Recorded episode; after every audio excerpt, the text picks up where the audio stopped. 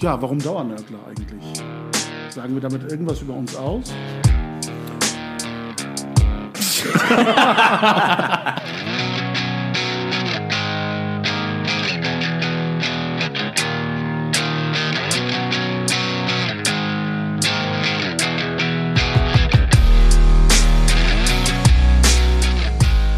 Herzlich willkommen zu einer neuen Episode der Dauernörkler.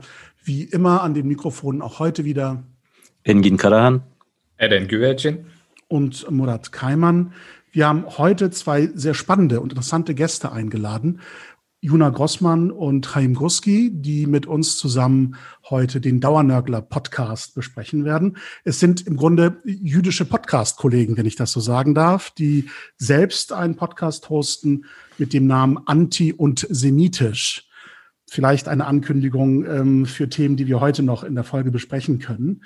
Juna Grossmann ist äh, in Berlin geboren und aufgewachsen, allerdings, wie sie sagt, auf der falschen Seite der Stadt.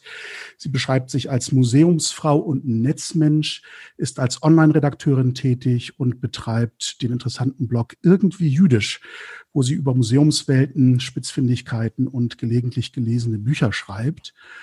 Ihr Zitat, das ich für Sie sozusagen herausgesucht habe, um Sie ein wenig vorzustellen und vielleicht auch thematisch die Folge ein bisschen einzuleiten, lautet, es wäre schon ein Anfang, wenn man von jüdischen Menschen nicht immer in der Vergangenheit spräche.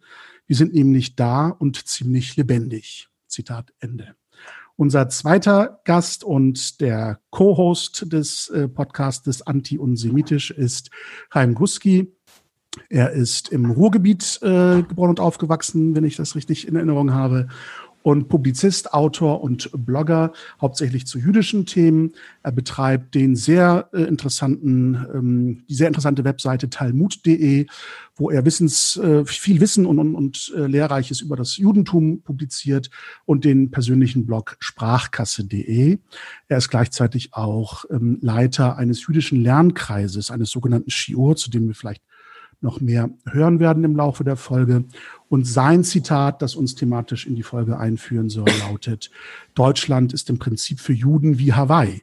Ein smarter Ort, fast ein Paradies, doch unter der Oberfläche brodelt es und es kann einem alles um die Ohren fliegen. Ja, herzlich willkommen, Juna und Haim, und vielen Dank, dass ihr unsere Einladung als Gäste und unserem Podcast der Dauernörkler mitzuwirken angenommen habt. Wir hoffen, dass äh, wir eine sehr spannende und äh, interessante Folge zusammen besprechen werden. Und die erste Frage vielleicht, was habt ihr als reizvoll empfunden, euch äh, in unserem Dauernörkler-Podcast sozusagen zu beteiligen? Dann willst du anfangen? Ah, normalerweise beginnt die Dame. Ähm, jetzt sei du jetzt. Ich kann das vielleicht zusammenfassen ähm, unter dem Stichwort Komplizenschaft. Ähm, das ist vielleicht für mich, für mich, das äh, war das, war das sozusagen die, der, der imaginäre Name dieser Folge eures Podcasts, ähm, weil ich sehe schon immer oder schon länger oder weiß ich nicht, solange ich äh, auf dem Gebiet irgendwie öffentlich schreibe, schon eine Komplizenschaft zwischen der muslimischen Community und der jüdischen Community. Ähm, und finde es gut, dass wir jetzt anfangen, auch mal konkret darüber zu sprechen an verschiedenen Punkten und nicht nur auf so einer Funktionärsebene, sondern dass auch Podcaster, Podcasterinnen miteinander mhm. sprechen äh, und Leute, die, die einfach ihren Spaß ins Internet schreiben, dass die auch ins Gespräch kommen. Ganz genau, dem kann ich nur zustimmen. Also ich bin ja äh, begeisterte Hörerin der ersten Stunde von euch und äh, habe auch da sehr, sehr viel wiedererkannt und dachte wieder mal, oh ja, es ist äh, überall irgendwie das Gleiche.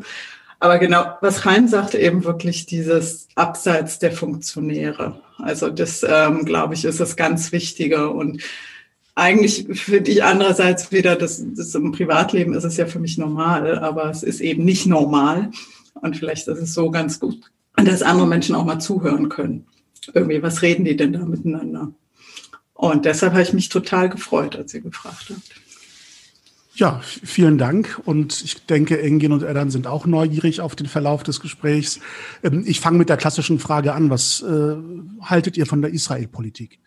Ähm, nein, natürlich nicht. Nein, natürlich nicht. Also, ich, ich glaube, uns ist allen klar, dass wir uns wechselseitig, also uns fünf hier, mich wechselseitig als Stellvertreter der Türkei oder Israel sozusagen mhm. wahrnehmen.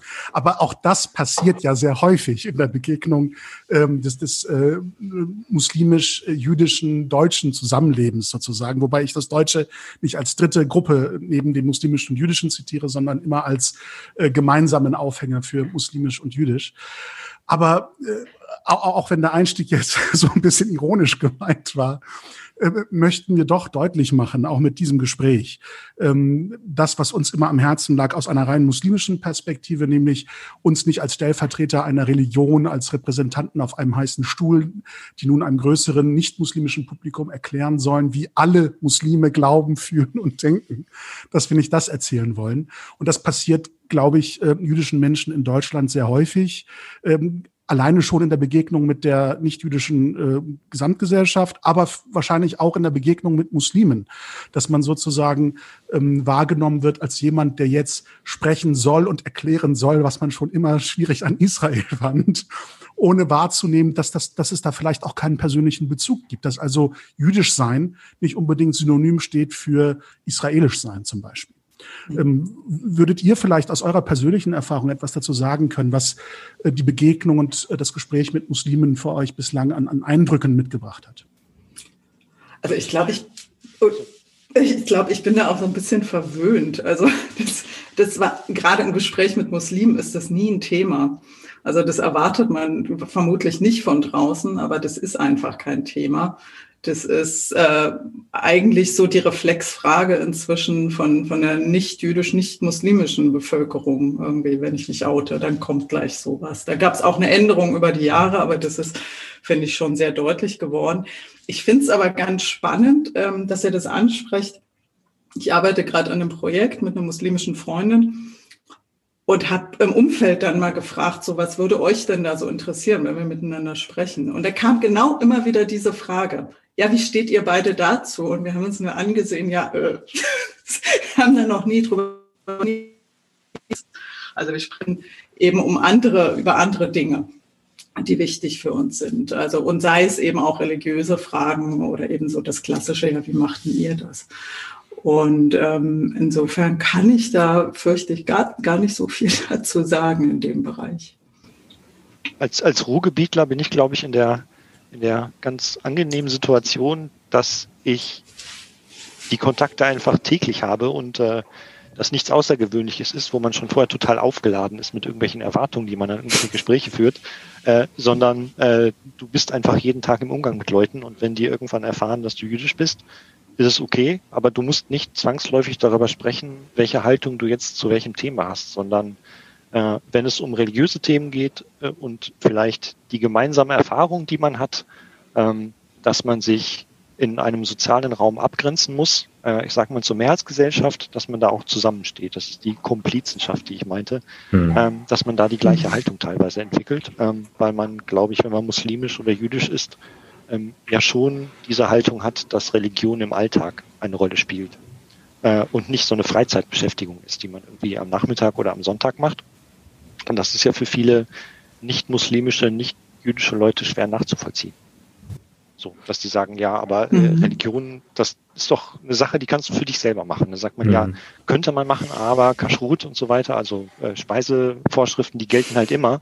Die gelten nicht von 17 bis äh, 6 Uhr morgens, sondern äh, die funktionieren einfach immer. Und darauf muss ich immer achten. Ähm, von daher war das Thema Israel nie so riesig groß. Also es äh, ist schon mal äh, lustig gemeint, wenn mich muslimische Bekannte darauf ansprechen. Äh, aber es ist, äh, so wie du das gerade gemacht hast, aber es war, war, nie, äh, war nie so ein richtiges Streitthema. Und wenn es in den Dialog geht, der auch als Dialog bezeichnet wird, ähm, versuche ich das Thema erstmal auszuklammern, weil man muss nicht gleich mit der, mit der schlimmsten, mit der, mit der größten Axt in das Gespräch gehen, sondern kann ja erstmal über, über andere Sachen sprechen. Äh, da gibt es genug auch mhm. Streitthemen, über die man sich unterhalten könnte, aber das versucht man natürlich auszuklammern, weil jeder so seine Haltung dazu hat. Aber das soll, soll man nicht als, als, ich sag mal, als Block nach vorne schieben und sagen, das ist der Grund, warum wir nicht miteinander sprechen. Hm.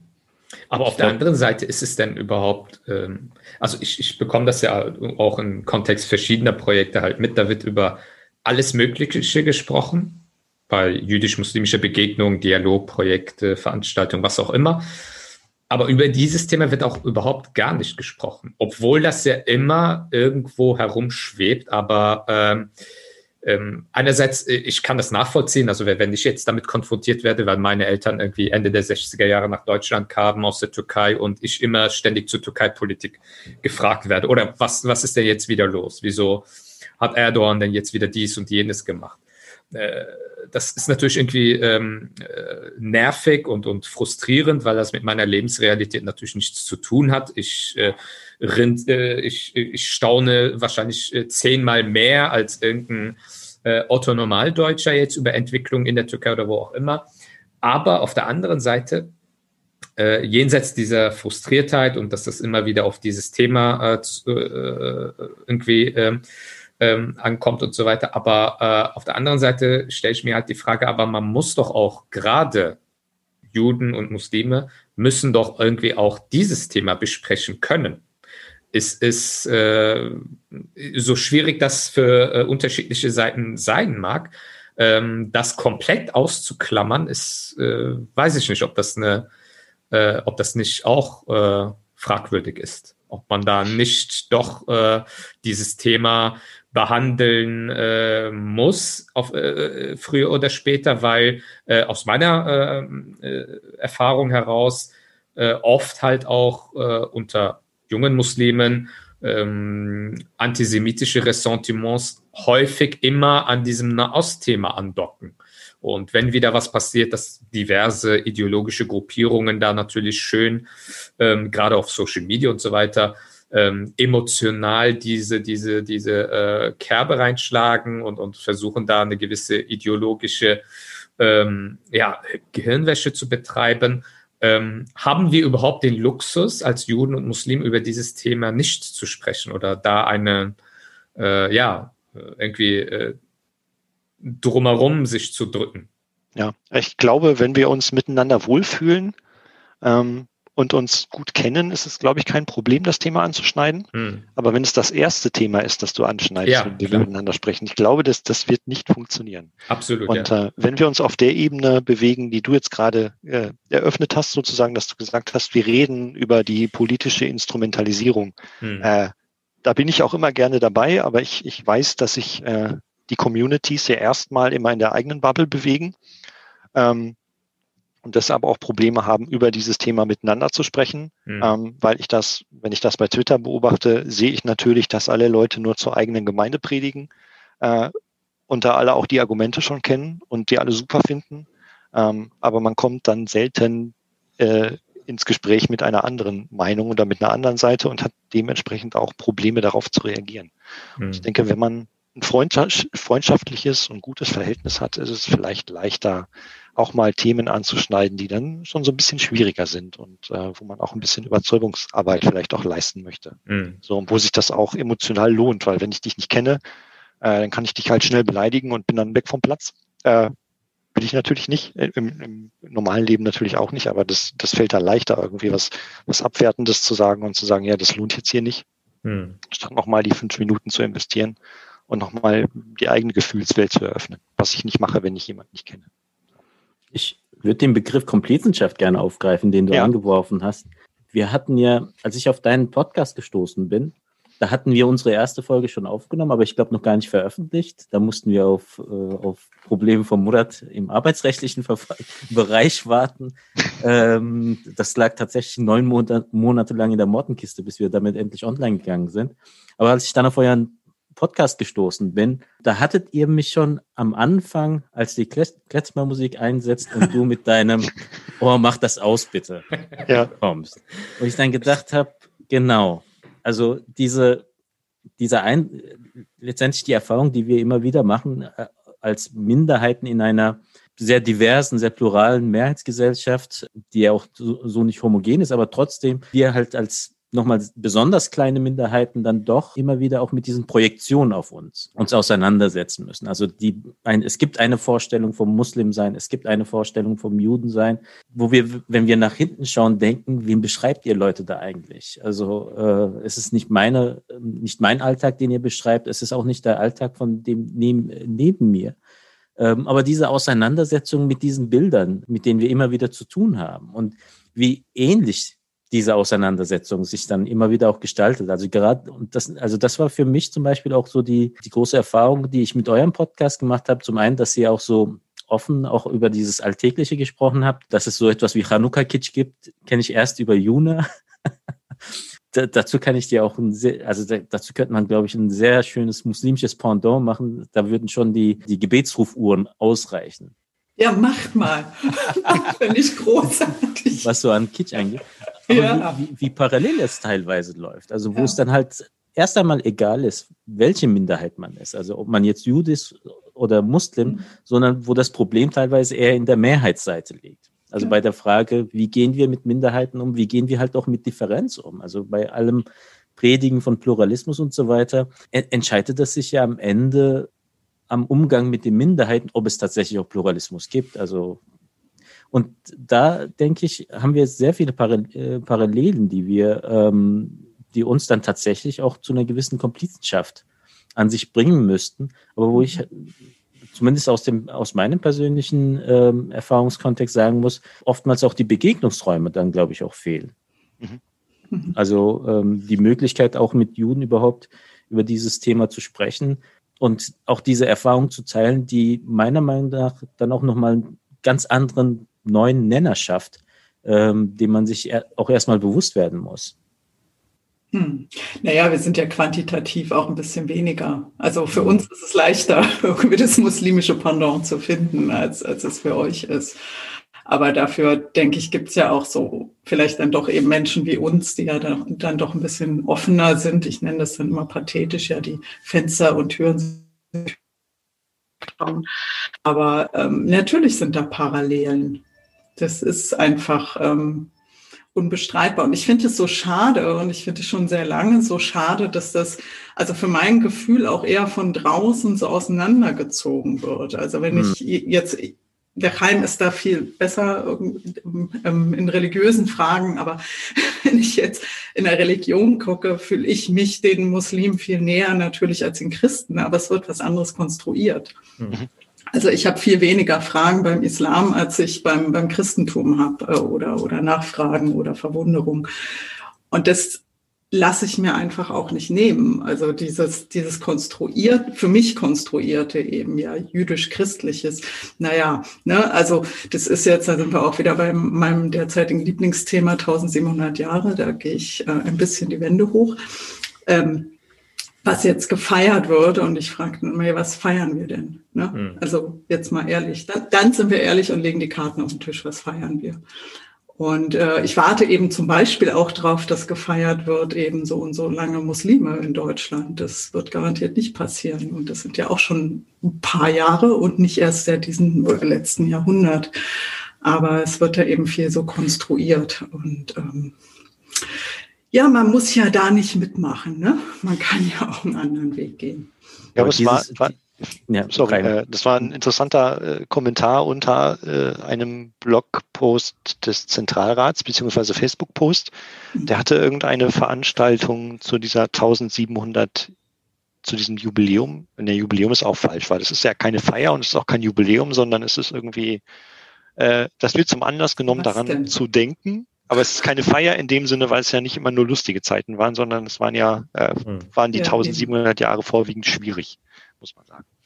Ähm, da hatte jemand geschrieben, ähm, ja, ihr seid seit 1700 Jahren hier, ähm, lebt hier seit 1700 Jahren und müsst euch immer noch jeden Tag erklären. Und meine Eltern sind vor 50 Jahren als Gastarbeiter gekommen. Das ist für uns auch eine tolle Perspektive, dass wir dann äh, auch äh, auf längere Frist nicht integriert sein werden. Äh, das fand ich gut, muss ich sagen. Äh, ja, die, die restlichen Kommentare unter diesem, unter diesem Post muss man oder unter diesem Facebook-Post musste man sich nicht geben, die waren nicht besonders freundlich. Aber das fand ich gut. So, das war ein guter Anlass. Äh, ja, das weil, weil, weil, weil, der Eindruck ist natürlich schon, wenn, wenn du hörst 1700 Jahre irgendwas, das klingt so wie 1700 Jahre Verleihung der Stadtrechte an die Stadt Köln.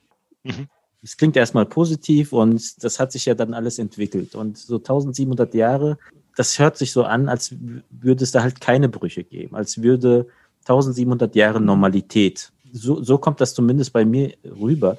Und da muss man, muss man ja eigentlich fragen, ähm, jetzt am Ende dieser 1700 Jahre, ähm, fühlt, ihr euch, fühlt, fühlt ihr da eher Normalität oder ist es immer noch eine doch sehr große Herausforderung, jüdisch in Deutschland zu sein? Tja, für wen ist es normal, ist die Frage. Also, ja. Hm. so, also für die Mehrheitsgesellschaft sicher nicht. Ähm, für, für viele, ich kann nicht immer für alle Leute sprechen, weil ich kann nur aus meiner Perspektive berichten, weil ich natürlich mhm.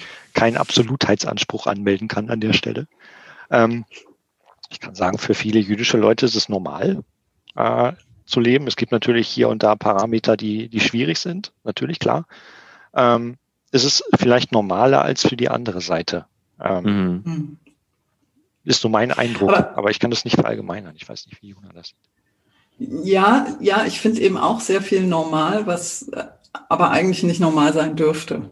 Sagen wir so. Also da bin ich in, in letzter Zeit immer mehr drauf, dass wir uns auch an viele Sachen einfach gewöhnt haben.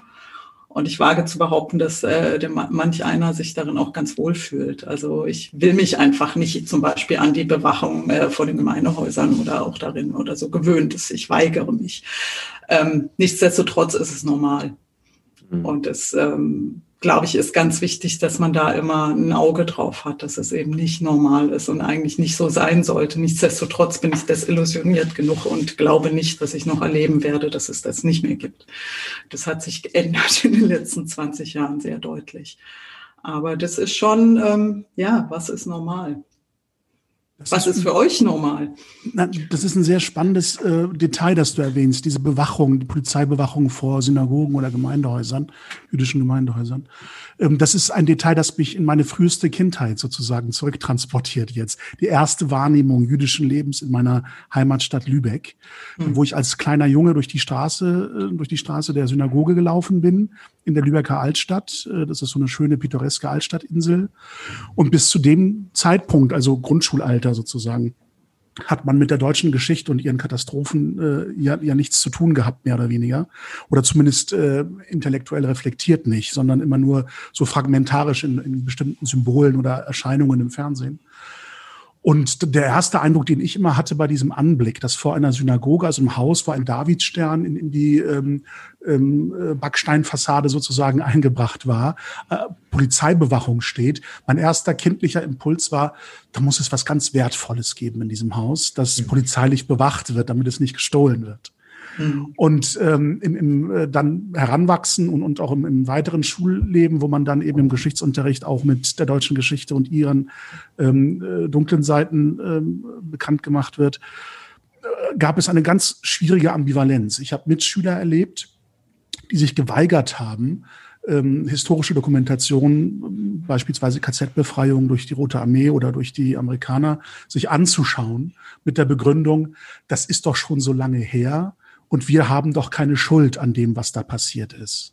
Und ich war im Geschichtsunterricht der Einzige, der die Option, sich diese Videokassette, das war damals nur so VHS-Videokassette, auszuleihen und zu Hause zu gucken. Weil die Mehrheit der Klasse abgestimmt hatte, wir schauen uns das nicht an. Und ähm, dann habe ich dieses Bild Synagoge mit Polizeibewachung dann natürlich anders wahrgenommen, nämlich wie kann es sein, dass man nach so einer Geschichte und ähm, der Aussage nie wieder äh, immer noch das Gefühl hat, es kann kein normales jüdisches Leben, selbst in so einer kleinen Stadt wie Lübeck geben, ohne dass es polizeilich bewacht wird in der öffentlichen Sichtbarkeit. Das war für mich etwas, was ich nie verstanden habe.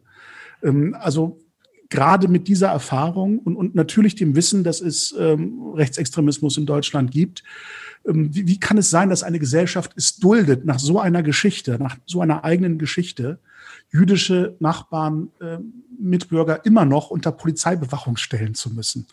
Also dass man quasi nicht selbst Wache hält als Nachbar sozusagen, sondern sagt, das macht der Staat. Ähm, das habe ich nie verstanden. Und ähm, jetzt, ich gucke auch auf die beiden Zitate, mit denen ich euch vorgestellt habe, mit diesem Blick.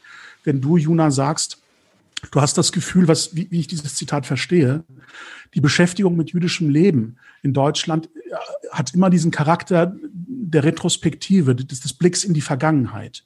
und, und weniger den Blick auf, auf das, was heute stattfindet und dem Austausch mit jüdischem Leben heute. Was, was denken Jüdinnen und Juden heute? Was haben sie zu sagen? Man, man gedenkt der Toten. Darin ist Deutschland ja selbst äh, ernannt Weltmeister. Aber das Gespräch mit den Hinterbliebenen sozusagen, dem Nachkommen oder den neuen Jüdinnen und Juden, die aus dem Ostblock oder dem zerfallenen Ostblock äh, nach Deutschland gekommen sind, der findet irgendwie nie statt. Und das habe ich immer in dem Kontrast erlebt zu dem Zitat, ich äh, von Haim ge gebracht hatte, Brodeln unter der Oberfläche.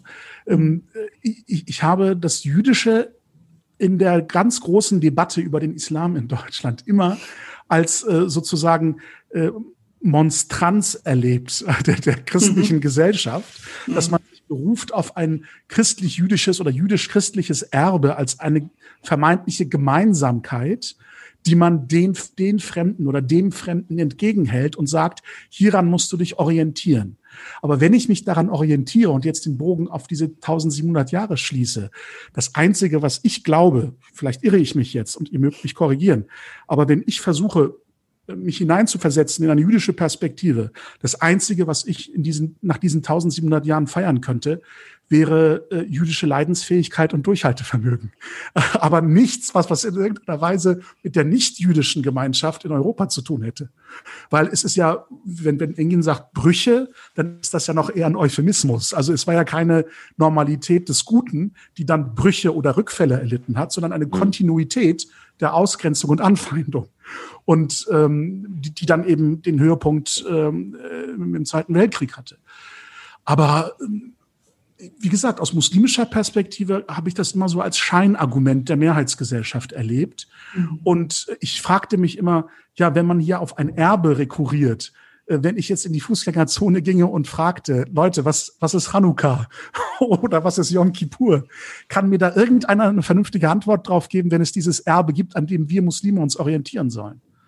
Also, und um euch vielleicht in die Frage jetzt noch, um diese, um diese, diese Wahrnehmungswelt mit hineinzunehmen, bei diesem Brodeln unter der Oberfläche, wenn ich dieses Brodeln aus einer muslimisch-deutschen Perspektive mir ansehe, mit einer deutschen Geschichte, die jetzt nicht Teil meiner biografischen Familiengeschichte ist, aber die ich natürlich als Teil meiner Geschichte mir auch aneignen muss, in allen Konsequenzen, wenn ich sage, ich bin deutscher Bürger, dann frage ich mich, ähm, welchen Anteil Muslime heute in der Gesellschaft aus eurer Sicht haben, dass dieses Brodeln immer noch da ist unter der Oberfläche.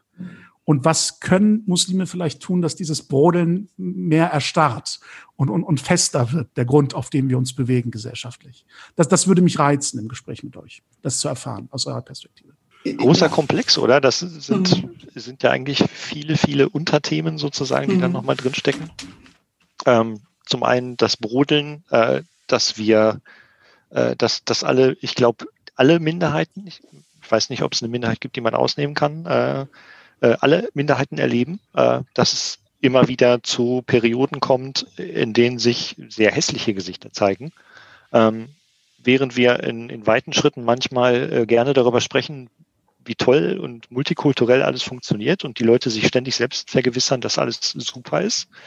Äh, und dann gibt es wieder Perioden, in denen aber ein ganz anderes Bild gezeigt wird. Und äh, ich weiß nicht, ich kann das noch, ich kann noch äh, auf die auf die Flüchtlingseinreise nochmal zurückgreifen, mhm. ähm, wo sich auch alle Leute super gefühlt haben und sind zum Bahnhof gefahren und haben applaudiert und haben gesagt, super. Und alle Leute waren ganz, ganz völlig, ich weiß nicht, wie man das sagen soll, die waren von sich, vor sich, von sich selber so betrunken, dass mhm. sie es so toll fanden. Und ich habe schon damals im Blog geschrieben, äh, Leute, sobald Menschen, die jetzt Flüchtlinge sind äh, oder Flüchtende oder wie auch immer man das sagen will, ähm, in drei Wochen bei euch in die Nachbarschaft ziehen, dann ändert sich die, dann ändert sich aber die mhm. Begeisterung, weil äh, das dann konkreter wird. Und so war es ja dann auch. Das ging ja relativ schnell, dass die Stimmung sich dann, dass die Stimmung dann umgeschlagen ist und alle von einer Flüchtlingswelle gesprochen haben und äh, alle waren sich auf einmal einig, dass das nie wieder passieren soll. Ähm, und dadurch erlebt man das einfach ganz schnell. Und äh, du sagtest gerade noch, äh, Deutschland hat sich auf dieses Nie wieder verständigt. Und äh, das sorgt immer für Irritationen, ähm, wenn jüdische Gesprächspartner sagen, äh, das hat überhaupt keinen Wert, das zu sagen, äh, weil es einfach nicht wahr ist. Also mhm. ähm, es passiert immer wieder, also nie wieder, okay, wenn wir darüber sprechen, dass nie wieder Konzentrationslager eröffnet werden, Äh, darüber kann man, darauf kann man sich vielleicht einigen, aber wir sprechen ja darüber, dass, dass sowas wie Ausgrenzung und, und Gewalt äh, gegen Menschen nie wieder passiert. Und wir hatten vor nicht allzu langer Zeit einen Krieg in, in Europa, bei dem äh, hunderte Muslime einfach abgeschlachtet worden sind. Ja, also äh, in Bosnien. Äh, mhm. Äh, da hat auch keiner was gemacht. Da kann mir keiner sagen, nie wieder. Und äh, in einem Urlaubsland, äh, in das du zwei Stunden, eine Stunde mit dem Flugzeug fliegst, werden Leute äh, gemetzelt. Äh, das funktioniert natürlich nicht. So, das ist äh, eine Verantwortung, die muss man dann auch übernehmen. Ähm, und Juna und ich haben uns ja schon, ich glaube, dieses Jahr war das oder letztes Jahr im Podcast darüber mokiert, äh, dass es so, so Sprüche gibt, die zu allen möglichen Anlässen immer wieder wiederholt werden. Also das, das äh, war auch in Hanau so der Fall, dass die Leute gesagt haben, in dieser Gesellschaft ist kein Platz dafür. Und äh, Junas Lieblingsbuch ist, glaube ich, ein Schild, auf dem Warum steht. Das ist so ihre Lieblingsperspektive. Oder Leute, die sagen, äh, es trifft uns alle. Es trifft ja, uns alle, genau. genau. Ja. äh, oder der und der oder die gehört zu uns, äh, wie auch immer. Und das wird immer wieder bemüht, aber es hat einfach keine Konsequenz. So. Ja. Äh, ich habe äh, jetzt kürzlich ein Bullshit-Bingo damit gemacht mit diesen Sprüchen. Das habe ich im Blog veröffentlicht. Ähm, das hat nicht nur zur Begeisterung geführt, weil die Leute sich natürlich auch irgendwann teilweise erwischt fühlen, weil sie diese, diese ganzen Floskeln immer wieder benutzen und du wirst die auch immer wieder benutzen. Ähm, und das ist äh, ja auch so eine Art von, von Ritual, das sich mittlerweile durchgesetzt hat. Und es darf aber nicht ritualisiert werden. Und das genau. ist das genau. große Problem. Und da muss es halt Leute geben, Komplizen halt, die zwischendurch mal sagen, stopp, unterbrech mal das Ritual, äh, lass uns mal äh, richtig reden. Genau. Und da sind wir jetzt schon wieder in der Schule. Also das, ähm, wenn du dann eben erzählst von diesen Videos in der Schule, das sind dann auch so, so, so Rhythmen natürlich. Das macht man jetzt, behandelt man in S, also zeigt man dann bestimmte Videos und so weiter. Ähm, nun bin ich ja auch aus diesem Gedenkstättenbereich, was ja da auch immer noch so ein bisschen heikel ist. Und ich bin, ich sag's voraus, ich habe nichts mit der Pädagogik zu tun da, aber ich beobachte natürlich sehr viel. Und ich frage mich bei allem, auch bei diesem, bei diesem ähm, nie wieder, ähm, warum muss es denn immer an einem festgemacht werden, an einer Sache? Warum muss es ein Ritual geben? Warum jetzt eben zum Beispiel, wenn man eben das Gefühl hat, man hat damit ja nichts damit zu tun, weil die Familie damals nicht beteiligt war, auf welche Art auch immer. Warum kann man nicht sagen, ja, aber man kann ja von allem lernen.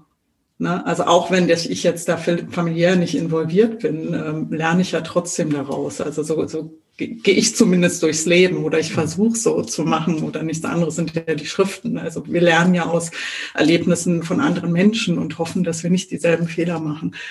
Aber eben, ich habe ganz große Probleme mit diesen Ritualen. Ähm, die werden jetzt wieder kommen, der 27. Januar naht. Ähm, da ist eben sehr viel schon festgefahren. Und ich finde es hochgefährlich und ich bin da auch ganz ehrlich, dieses traditionelle, ja, jetzt nehmen wir da mal einen Blumenkranz und dann gehen wir dahin, legen den ab und dann haben wir auch genug getan. Nee, eben nicht.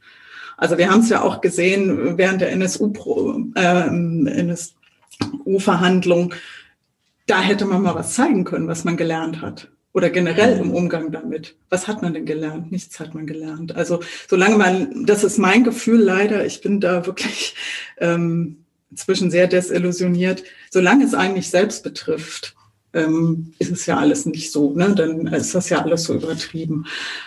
Und ich finde es, ich finde es sehr schade und es gibt andere Wege. Man kann es eben auch anders machen und, oder man kann es anders versuchen. Man kann auch mehr Freiräume schaffen. Das ist natürlich im schulischen Umfeld und auch im Gedenkstättenbereich ist das schwierig. Aber ich finde, man kann damit anfangen, dass man eben vielleicht bestimmte Rituale wie das jährliche Kranzniederlegen irgendwie auch mal durchbricht oder anders macht oder eben versucht, da noch was anderes zu finden. Aber auf jeden Fall darf man es nicht damit bewenden lassen weil dann hast du auch wieder so eine, so eine Abwehr. Ne? Das ist ja auch immer, also ich beneide Lehrerinnen und Lehrer nicht um diesen Job, ähm, das irgendwie nahezubringen. Aber wir hatten vorhin auch noch drüber gesprochen, eben was ich gesagt habe mit dem, es würde schon helfen, wenn man nicht in der Vergangenheit über Juden spricht.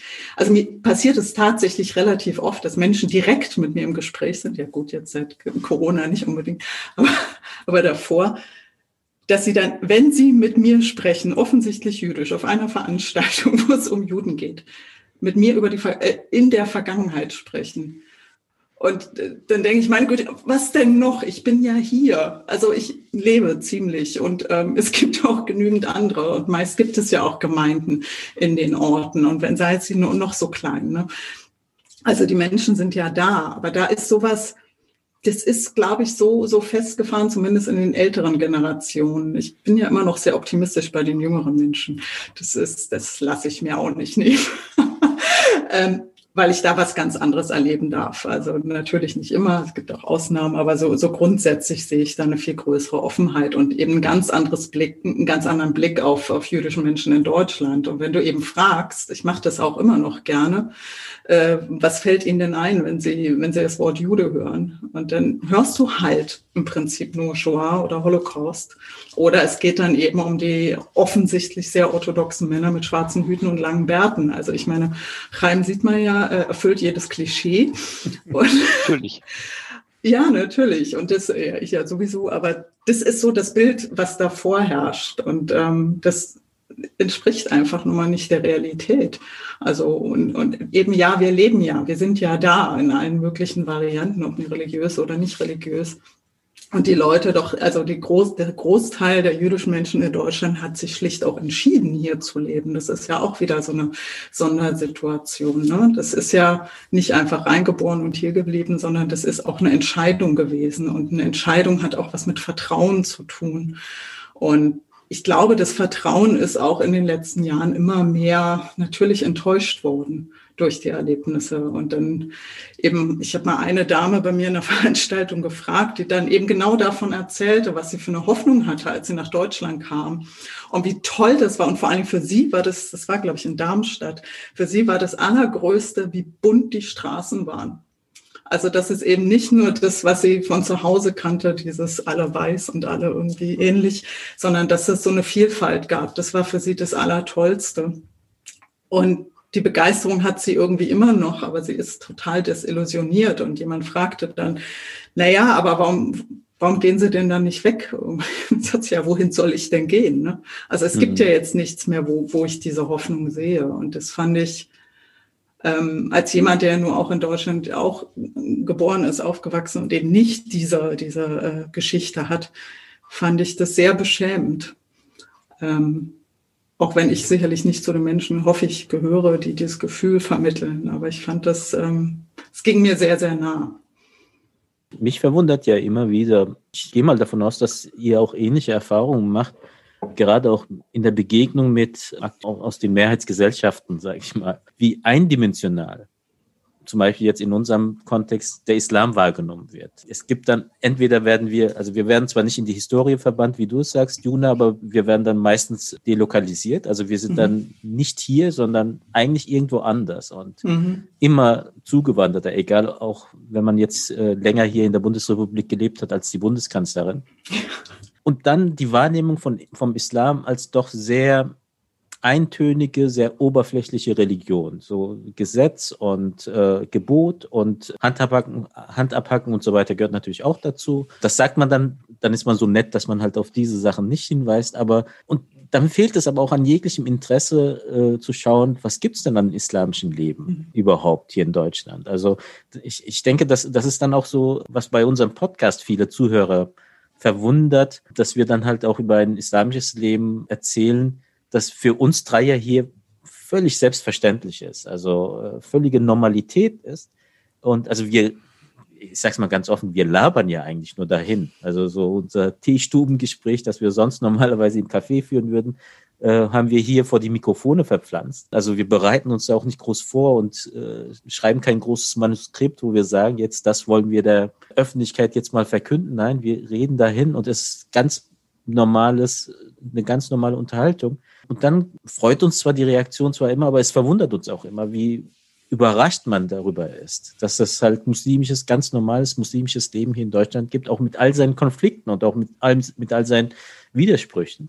Und auch im jüdischen Kontext könnte man ja fast schon meinen, dass es eigentlich keine Juden in Deutschland gibt und immer zu den Erinnerungsveranstaltungen dann irgendwoher Juden importiert werden, damit sie mal präsent sind.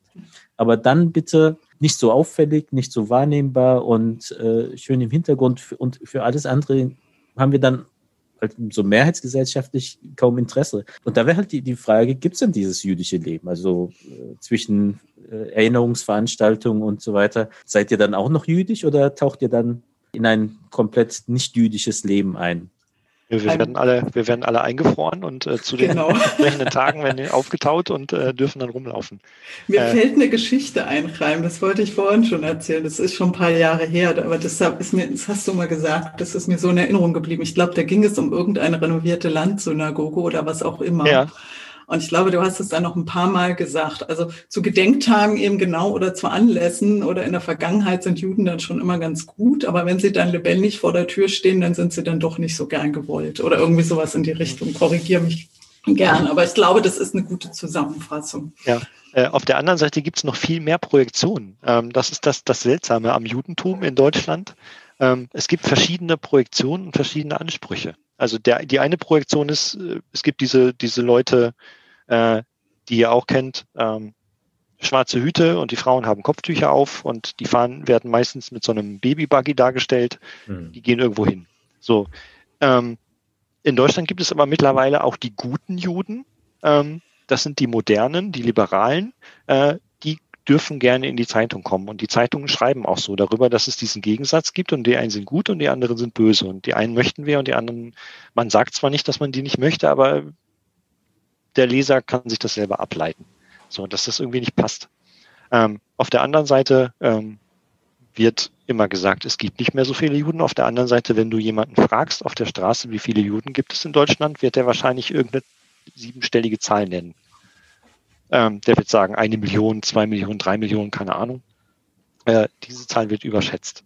Also es bewegt sich in diesem Spannungsfeld bewegen sich die verschiedenen Wahrnehmungen und die verschiedenen Anspruchshaltungen, die Leute auch an, an Juden in Deutschland haben. Ähm, und das ist ja das, äh, worüber Juna und ich äh, auch äh, in der Öffentlichkeit dann sprechen, wenn wir darauf angesprochen werden, was wir so machen, ähm, dass es Erwartungshaltung gibt. Also die Erwartungshaltung an meinen Blog und, und an unseren Podcast ist ja Shoah, also Holocaust und Antisemitismus hm. Äh, was gibt's noch für lustige Themen, äh, die wir unbedingt abdecken müssen? Äh, dass wir vielleicht so eine Opferhaltung zeigen.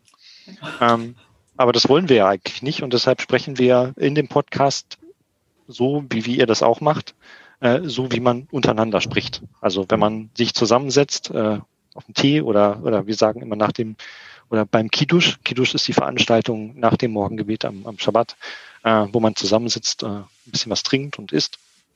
Äh, wo man sich einfach austauscht und, und darüber spricht. Und wir machen halt nicht die Erklärbären, dass wir immer sagen, ja, Judentum in Deutschland ist so und so.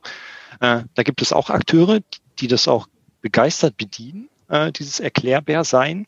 Aber das wollen wir eigentlich nicht, weil wir sind nicht für andere Jüdisch, sondern für uns. So. Und äh, versuchen das irgendwie zu zeigen.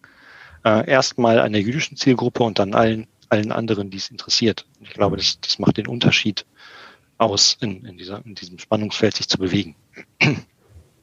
Mhm. Nichtsdestotrotz, also das, also ich nehme ja schon gelegentlich so Anfragen an, auch mal Dinge zu schreiben zu bestimmten Anlässen oder was zu sagen. Aber es ist eben inzwischen, das habe ich schon gemerkt, oder ich hoffe es so ein bisschen, äh, von mir kriegt man nicht das, was man erwartet. Also eine Gedenkrede bei mir sieht eben anders aus als, ach ja, und wir arm und so weiter. Das, ähm, und das darf man sich auch erlauben. Und ich finde, dass es auch sehr wichtig ist, eben, dass man kritisch ist. Aber das Problem ist eben auch, wie, wie ihr dann eben auch mit eurem Podcast äh, erlebt, dass bestimmte Bilder da sind. Hm. Ne, und keine Ahnung, wo die herkommen. Also das ist mir auch immer sehr schleierhaft, aber die sind halt da. Und die kann man ja damit dann auch relativ äh, leicht und günstig und unterhaltsam zerstören. Ähm, zumindest bei denen, die zuhören. Das ist ja ganz schön. Und das, also ich merke eben auch mit dieser Erwartungshaltung, mir fällt es gerade jetzt in diesem Jahr besonders schwer, überhaupt noch was zu schreiben weil das irgendwo so immer hinten drin hockt, dass die Leute irgendwas erwarten. Ähm, mhm. Das war übrigens eine der ersten Dinge, die ich äh, geändert habe an meinem Blog, als mein Buch erschien. Ich habe oben reingeschrieben, erwarten Sie keinen Antisemitismus-Blog. Weil dann immer gleich gesagt wurde, ja, sie schreibt über Antisemitismus. Nee, mhm. mache ich nicht. Ich habe ein Buch geschrieben, es reicht. Ähm, Und es geht eben nur um, um das normale Leben. Aber ich merke trotzdem eben, da ist so ein gewisser Druck da, den muss ich mir irgendwie rausnehmen. Das ist mein Problem. Aber wir haben ja, sage ich sonst auch immer ganz gern, wir haben ja ein Leben. Also wir sind ja nicht professionell jüdisch. Wir haben ja ganz normale Leben und das ist halt unser Hobby und das machen wir, wenn wir mal Lust haben oder wenn wir miteinander reden wollen und andere sollen zuhören. Und ähm, das ist ja, also Natürlich gibt es da auch wieder Akteure, wie Reim so schön gesagt hat, die das auch bedienen können und sollen und auch äh, teilweise dafür Geld bekommen. Darüber bin ich auch ganz froh. Aber wir sind es halt nicht. Wir sind so ganz normal. Also soweit man das äh, von Juden sagen kann. Ich weiß nicht, ob die drei das wissen, dass wir nicht dafür bezahlt werden, jüdisch zu sein in Deutschland. ja, wir bezahlen Steuern.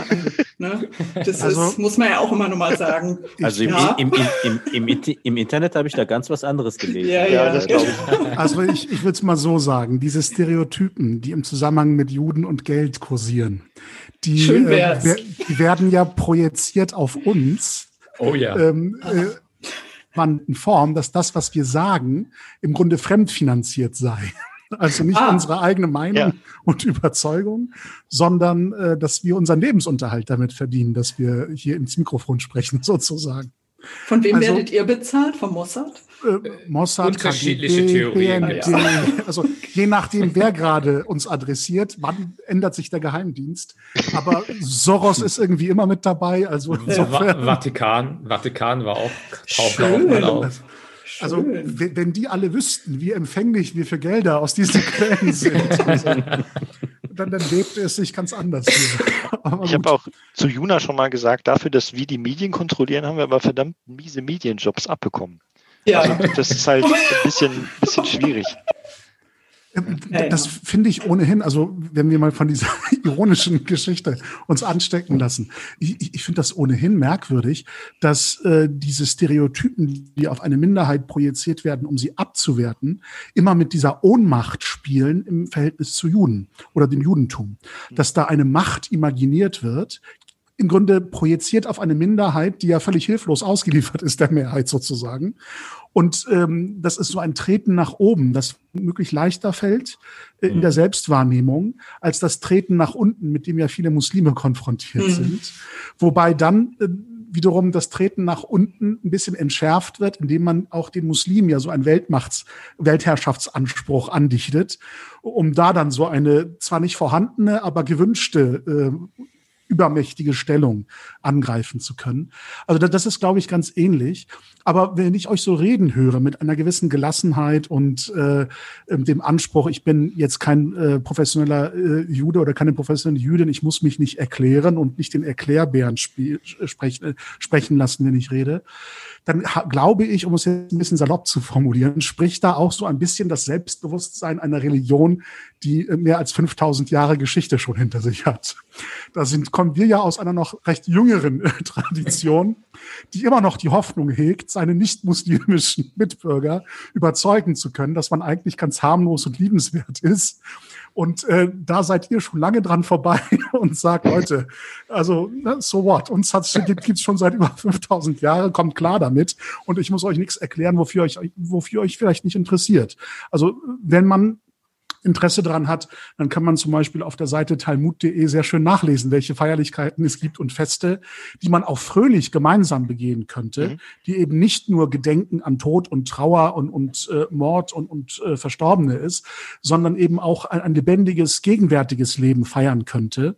Aber das findet ja praktisch nicht statt. Ne, auch, auch sowas wie der Chanukka-Leuchter am Brandenburger Tor ist ja eine recht neue Geschichte, mhm. äh, die auch vielen, glaube ich, sehr befremdlich vorkommt, weil sie einfach nicht wissen, was dahinter steckt. Mhm. Und ähm, ich, ich glaube, auf einer anderen Seite wird im Grunde äh, die Ambivalenz dieser Haltung in der Gesellschaft deutlich, wenn wir wieder so ein Urteil haben, wie, wie jüngst ähm, im Rahmen der europäischen Rechtsprechung zu nationalen Regelungen des Schächtens, wo dann mit mhm. Tierschutz äh, argumentiert wird, wo ich immer das Gefühl habe, da versuchen europäische Gemeinschaften über das Instrument des Rechtes und der Gesetze muslimisches Leben einzuschränken und fühlen sich plötzlich dabei ertappt, dass es auch Juden trifft mhm. und bekommen dann erst ein schlechtes Gewissen, weil das ja eigentlich nicht sein soll.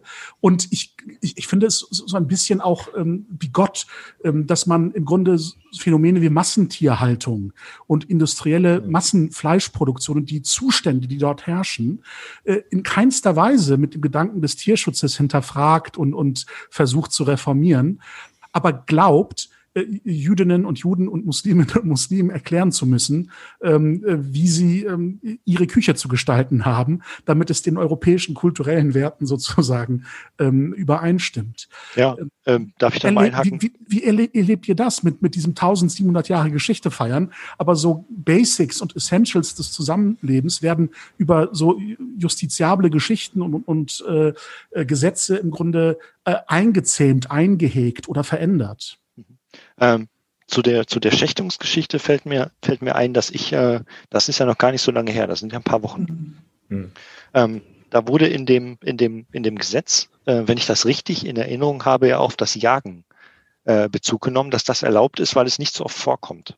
Da haben die gesagt, mhm. ähm, das, ist, das ist irgendwie kulturell äh, anerkannt, dass ab und zu mal Leute äh, Tiere jagen und die werden ja lebendig, also wie, wie soll man sagen, die werden ja auch betäubungslos getötet. Ja. So, also der Jäger läuft ja nicht mit, dem, mit einer Spritze durch, durch den Busch und äh, betäubt das Reh und schießt es dann, sondern das wird an oder erschossen. Ja. Ähm, und dann habe ich mir die Zahlen angeguckt und habe gesehen, das steht ja in überhaupt keinem Verhältnis zum jüdischen Schächten in, in Deutschland ja. zum Beispiel, weil das hm. tausende Tiere sind, die, ja. äh, es gibt so eine Statistik des Deutschen Jagdverbandes, das sind wirklich zehntausende Tiere, die da äh, äh jedes Jahr gejagt werden und dann auch äh, erlegt werden. Ähm, und wegen der, wegen der Schächtung machen wir nochmal so ein Fass auf. Ähm, wobei es angeblich, ich weiß nicht, ob es tatsächlich so ist, weil ich, ich, ich habe noch nie eine Schächtung gesehen und habe auch einen Respekt davor, äh, mir das anzuschauen. Ähm, wenn es richtig gemacht wird, ist mhm. es schmerzfrei, sagt man. Mhm.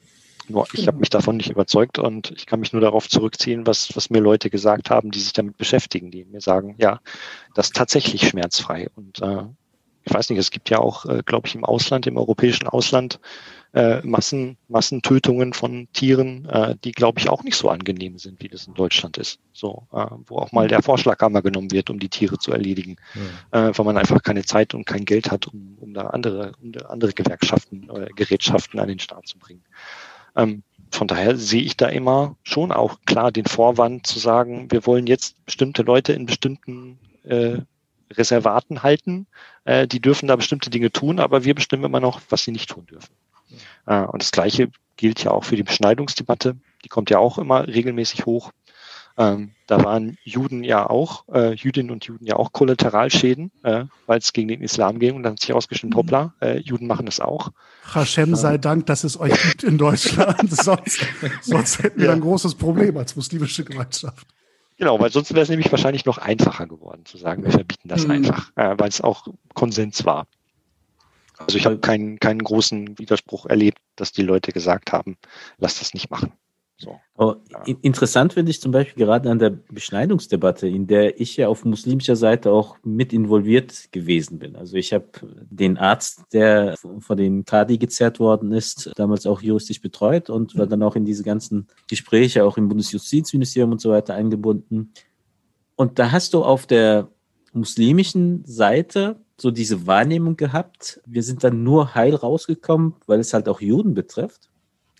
Interessant fand ich es aber, als ich dann im Nachhinein immer öfter auch mit jü jüdischen Akteuren zusammengekommen bin, dass es offensichtlich auch in der jüdischen Community so die Wahrnehmung gibt, hätte es nicht so viel, würde es nicht so viele Muslime geben, wären wir dort nicht so gut weggekommen. Also wäre uns wahrscheinlich die Beschneidung kassiert worden. Wo sich mir auch zeigt, dass da offensichtlich zwischen diesen zwei Communities in all ihren jeweiligen Vielfalten doch immer noch sehr wenig Austausch stattfindet und dann so die Vorstellung untereinander dann doch wiederum über Projektionen abläuft. Also mhm. äh, so auf muslimischer Seite diese äh, Haltung und da muss, muss ich auch sagen, begegnen wir dem äh, innerhalb der Community auch sehr oft, dass man ähm, sich so als die zweitklassige Minderheit wahrne selbst wahrnimmt und äh, meint, es gibt da noch eine privilegierte Minderheit, aber überhaupt gar nicht äh, sich bewusst wird, dass, dass, es diese Privilegierung am Ende überhaupt gar nicht gibt. Also Minderheit ist dann halt am Ende Minderheit. Und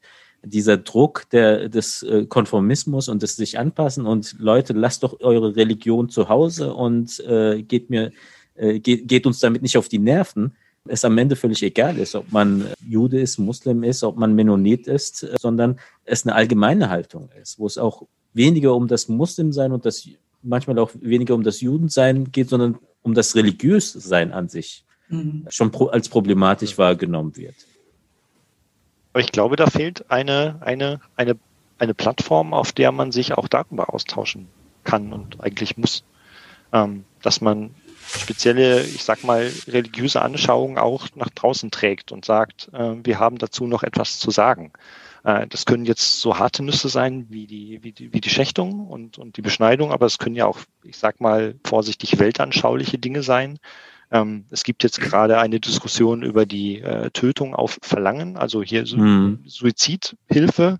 Ähm, wo die Kirchen, sobald ich das verfolgen kann, immer tatsächlich nur weltanschaulich äh, Stellung nehmen, also weniger religiös, sondern immer, die haben, glaube ich, ein bisschen Furcht davor, religiös zu argumentieren, mhm. ähm, weil sie befürchten, dass das bei ihren Leuten schlecht ankommt, wenn man jetzt religiös argumentiert.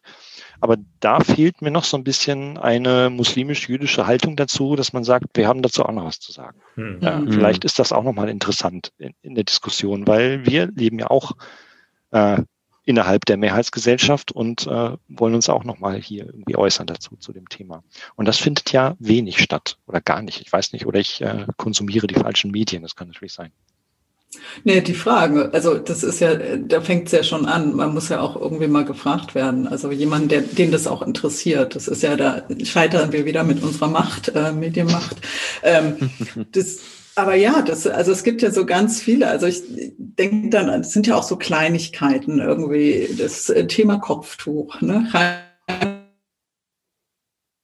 Wenige Menschen wissen nur, dass, dass sich jüdische verheiratete Frauen auch das Haar bedecken. Ne? Also das ist ja so sowas, was nicht Allgemeinwissen ist. Also man weiß vielleicht noch, dass wir unsere Kinder beschneiden, unsere Söhne, aber das war's dann auch. Und da gibt, entwickeln sich ja Dinge, wo wir wieder bei der Komplizenschaft sind. Ne? Also natürlich, ja gut, das ist, eine, ist immer eine Entscheidung der Frauen oder, aber ich finde eigentlich die Idee einer, auch einer Plattform finde ich eigentlich sehr schön. Also einfach da, um da vielleicht eben Aspekte auch nochmal zu sammeln, die ja auch nicht immer äh, sehr einig sind, äh, auch nicht mhm. innerhalb des Judentums. Aber was es vielleicht ja auch ganz spannend macht, ähm, da zu sehen, dass es äh, viele Perspektiven geben kann. Mhm. Und ich habe das zum Beispiel, da gab es irgendwie so einen Film neulich, wo, wo eben dann so eine Art Kammerspiel, glaube ich, von Schirach, wo es eben auch um, um Töten auf Verlangen ging. Und ähm, da ist mir das auch so sehr extrem aufgefallen. Also, dass man da jemand christlich äh, dabei hat, der aber irgendwie so gar nicht so in die Richtung ähm, argumentierte. Oder mein Lieblingsthema sind ja auch die Sonntagsschließungen. Ne? Also wo ist denn, das hat, da, da wird religiös dann wiederum argumentiert, aber es ist ja, wissen wir alle per se, es ist ja Unsinn. Und in anderen Ländern, die im ähm, Zweifel, sagen wir mal, katholischer sind, ist es möglich. Plus in Deutschland nicht. Und äh, Fakt ist, es ist ja nur Makulatur. Also das Aber das ist ein interessanter Aspekt. Ich glaube, das hat auch viel damit zu tun, dass ähm, Religiosität ähm, sozusagen mit einer nachvollziehbaren theologischen Argumentation aufs Wochenende geschoben mhm. wird. Dass es also im Alltag nicht stattfindet, sozusagen. Ja. Also in, in, dem Maße, wie das Judentum oder auch, das, äh, auch der Islam als äh, vordergründige Religion des, der einfachen Praxis wahrgenommen wird, ohne großen geistigen Gehalt, sage ich jetzt mal aus einer Fremdperspektive. Ähm, daran sind, das sage ich auch ganz selbstkritisch, viele Muslime auch selber schuld, wenn sie reine Äußerlichkeiten oder Marginalien ihrer Religionspraxis, ihrer Orthopraxie quasi als Kern ihrer Glaubensidentität mhm. nach außen diskutieren. Ähm, das prägt natürlich auch die Fremdwahrnehmung einer solchen Religion. Wenn ich nicht darüber erzähle, woran ich glaube, sondern wie ich Glauben praktiziere, dann dominiert halt dieser Aspekt in der Öffentlichkeit. Und das gerade in einer Gesellschaft, die Religion aus der Öffentlichkeit mehr oder weniger verdrängt hat. Außer den hübschen Kirchen, die Touristen besuchen, ähm, findet im Alltag Religiosität sozusagen nicht statt. Und der Gemeindegottesdienst ist an, auf, praktischerweise auf den Sonntag ins Wochenende verlagert. Da habt ihr es noch ein bisschen einfacher, weil ihr Freitagabend anfangt, also auch außerhalb der regulären Arbeitszeiten. Ja. Aber Freitagmittag so ein Gemeindegebet so ein Gemeindegebet sozusagen äh, ja. für, ja. für, Muslime ist halt schwierig. Das ist immer auch eine arbeitsrechtliche Diskussion. Genau, genau. Ne? Auch Lieblingsthema, und, Feiertage. Ja, und, und ähm, äh, das in einer Gesellschaft eben, wo Religiosität ähm, eben nicht mehr oder wo Religiosität sozusagen so stark vom Ritual ähm, abstrahiert ist und nur noch als ähm, quasi äh, eine gewisse Ethikwolke über der Gesellschaft wabert, ähm, mhm. die dann aber auch Ethik nur für sich reklamiert und sagt, Ethik ist immer eine christliche Ethik. Die Frage, ob etwas aus jüdischer oder muslimischer Perspektive ethisch ist, ist in unserer Gesellschaft, die wird in der öffentlichen Debatte ja gar nicht gestellt. Und vor allem, und da spreche ich jetzt nur für Muslime, weil ich nicht für jüdische Stimmen sprechen kann, wird es aber auch von unserer eigenen Perspektive nicht thematisiert. Das ist der große Defizit, den wir auch selbstkritisch anmerken können. Mhm. Naja, vielleicht wäre das einfach also ich glaube nicht, dass man gefragt wird mehr. Also das haben wir ja nur schon ein paar Jahre äh, erlebt, dass man nicht gefragt wird. Aber vielleicht ist es eben doch Zeit. Also ich bemängle doch im deutschen Judentum ein bisschen, dass, äh, sag ich mal, die professionellen Juden, ähm, dass sie doch ein bisschen still sind. Und ich meine jetzt nicht die, die sich zu allem Antisemitismus äußern, sondern eben wirklich jetzt auch die religiös Bewanderten, also die Rabbiner und Rabbinerinnen ähm, da würde ich mir schon mehr Stimmen wünschen und mehr Einmischung. Andererseits weiß ich natürlich auch um deren Lebensrealitäten irgendwie, was ist noch machbar, irgendwie was schaffe ich noch gegen, neben all der Arbeit.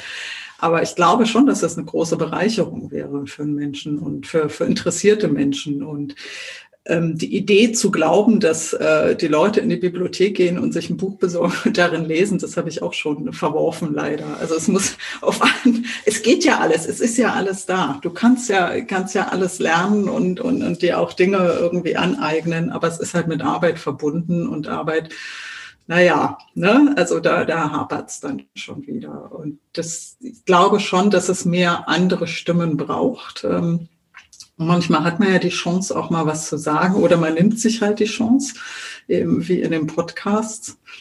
Aber es ist, es wird dennoch nicht selbstverständlich gesehen. Und das ähm, bemängel ich doch der, sehr in Deutschland irgendwie im Vergleich auch zum Beispiel auch in den USA ähm, wo sich ja leider sehr viel geändert hat, aber zumindest in der Zeit, als ich dort war, war das eben keine Frage. Natürlich wurden dann auch die, die anderen Perspektiven mit dazugeholt. Das war selbstverständlich ähm, zu Ereignissen oder äh, irgendwelche Sachen, dass ja eben nicht nur der, der örtliche Pfarrer angefragt wird, sondern es ist eben ein anderer Umgang. Da ist natürlich Religion noch ein ganz anderer Bestandteil der Gesellschaft. Das ist dann auch schon wieder in Teilen sehr kritisch.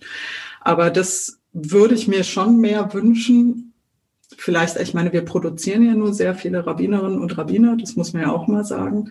Ähm, vielleicht hört ja ein Journalist, eine Journalistin zu und kommt dann auf die Idee, vielleicht auch mal jemanden zu finden, mit dem man sprechen kann. Aber ich denke, so von jüdischer Seite fehlt es doch sehr. Und ich wage auch zu behaupten von muslimischer Seite.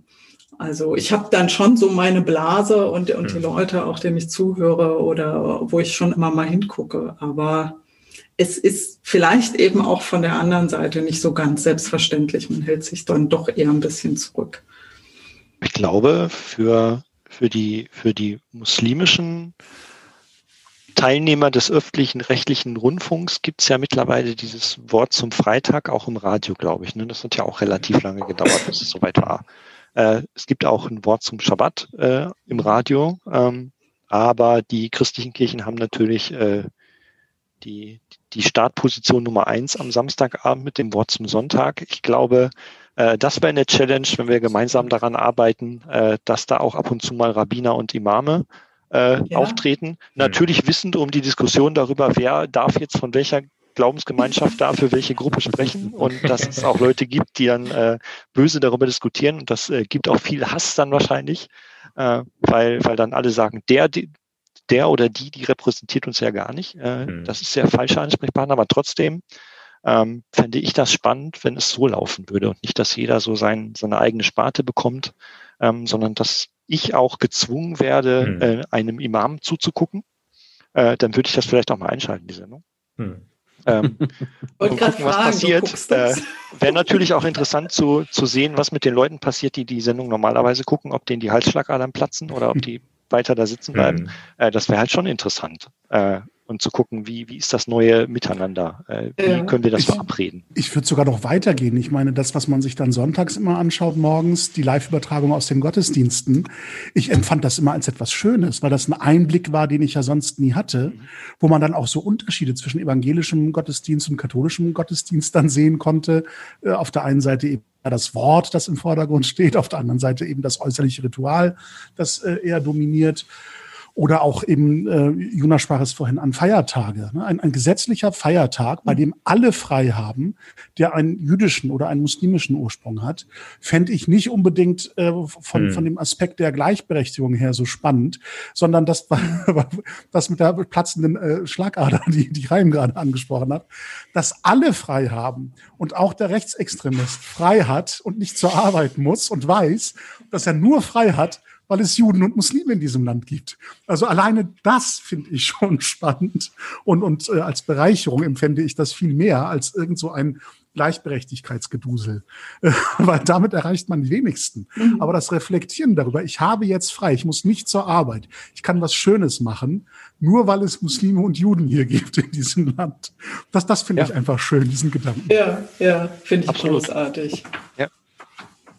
Ich denke, der Aspekt, den Juna vorhin angesprochen hat, mit dem das zu bringen, was gerade nicht erwartet wird. Ich denke, das ist so, ein, so eine Challenge, mit der wir alle irgendwie zu, äh, zu schaffen haben. Also ich bin ja selbst mittlerweile, also das erste Mal am interreligiösen Dialog, äh, interreligiös in Anführungsstrichen, war ja nur ein christlich-muslimischer Dialog, habe ich das erste Mal teilgenommen, da war ich 16 Jahre alt und saß einer, einem Altersdurchschnitt gegenüber, der so knapp unter der 60 lag. War noch interessante Unterhaltung.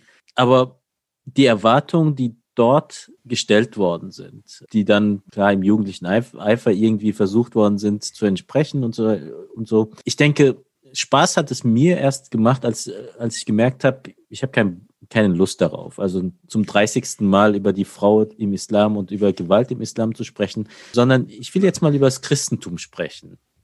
Daran ist dieser Kreis fast gescheitert, fast auseinandergebrochen. Man glaubt es kaum. Aber ich finde, gerade dieses nicht entsprechen wollen und auch, auch anecken wollen, ist so ein Punkt, wo wir eher in der Lage, in der Lage sind, ob, ob es jetzt muslimische Perspektiven sind oder jüdische Perspektiven sind, tatsächlich in diese Mehrheitsgesellschaft hineinzugeben. Wir haben das ja auch, wir drei sind ja auch im Alhambra-Kontext unterwegs. Und da fand ich zum Beispiel eine Rückmeldung aus der Zuschauerschaft sehr interessant. Das war bei unserem muslimischen Quartett in Hamburg. Oh ja. Da hat sich eine Dame zu Wort gemeldet am Ende der Diskussion. Ich tippe auf Lehrerin im nahe der Pension. Und die hat sich zu Wort gemeldet und hat ist dann eingestiegen in, ihren, in ihre Wortmeldung mit, äh, mit der Bemerkung, ich bin hier mit einer Riesenwut hergekommen. Also mit einer Riesenwut über den Islam. Und diese Wut wollte ich hier auch rauslassen. Aber jetzt nach der Diskussion muss ich ehrlich sagen, ich habe keine Ahnung mehr, was ich fragen soll. Ich muss das alles erstmal verarbeiten. Und der Hintergrund war halt, dass sie nicht das erwartete Programm bekommen hat, zu dem sie sich dann auch vor, auf das sie sich dann auch vorbereitet hatte und wo sie dann halt ihre wahrscheinlich ihre Koranverse einwerfen wollte, sondern ganz was anderes, was sie komplett irritiert hat. Und ich denke, dieses irritieren können, das können wir. Nur dafür muss man halt auch den Mut äh, aufweisen, weil ähm, auf diese Irritation dann auch entsprechend souverän zu reagieren, ist dann halt auch nicht äh, ganz einfach.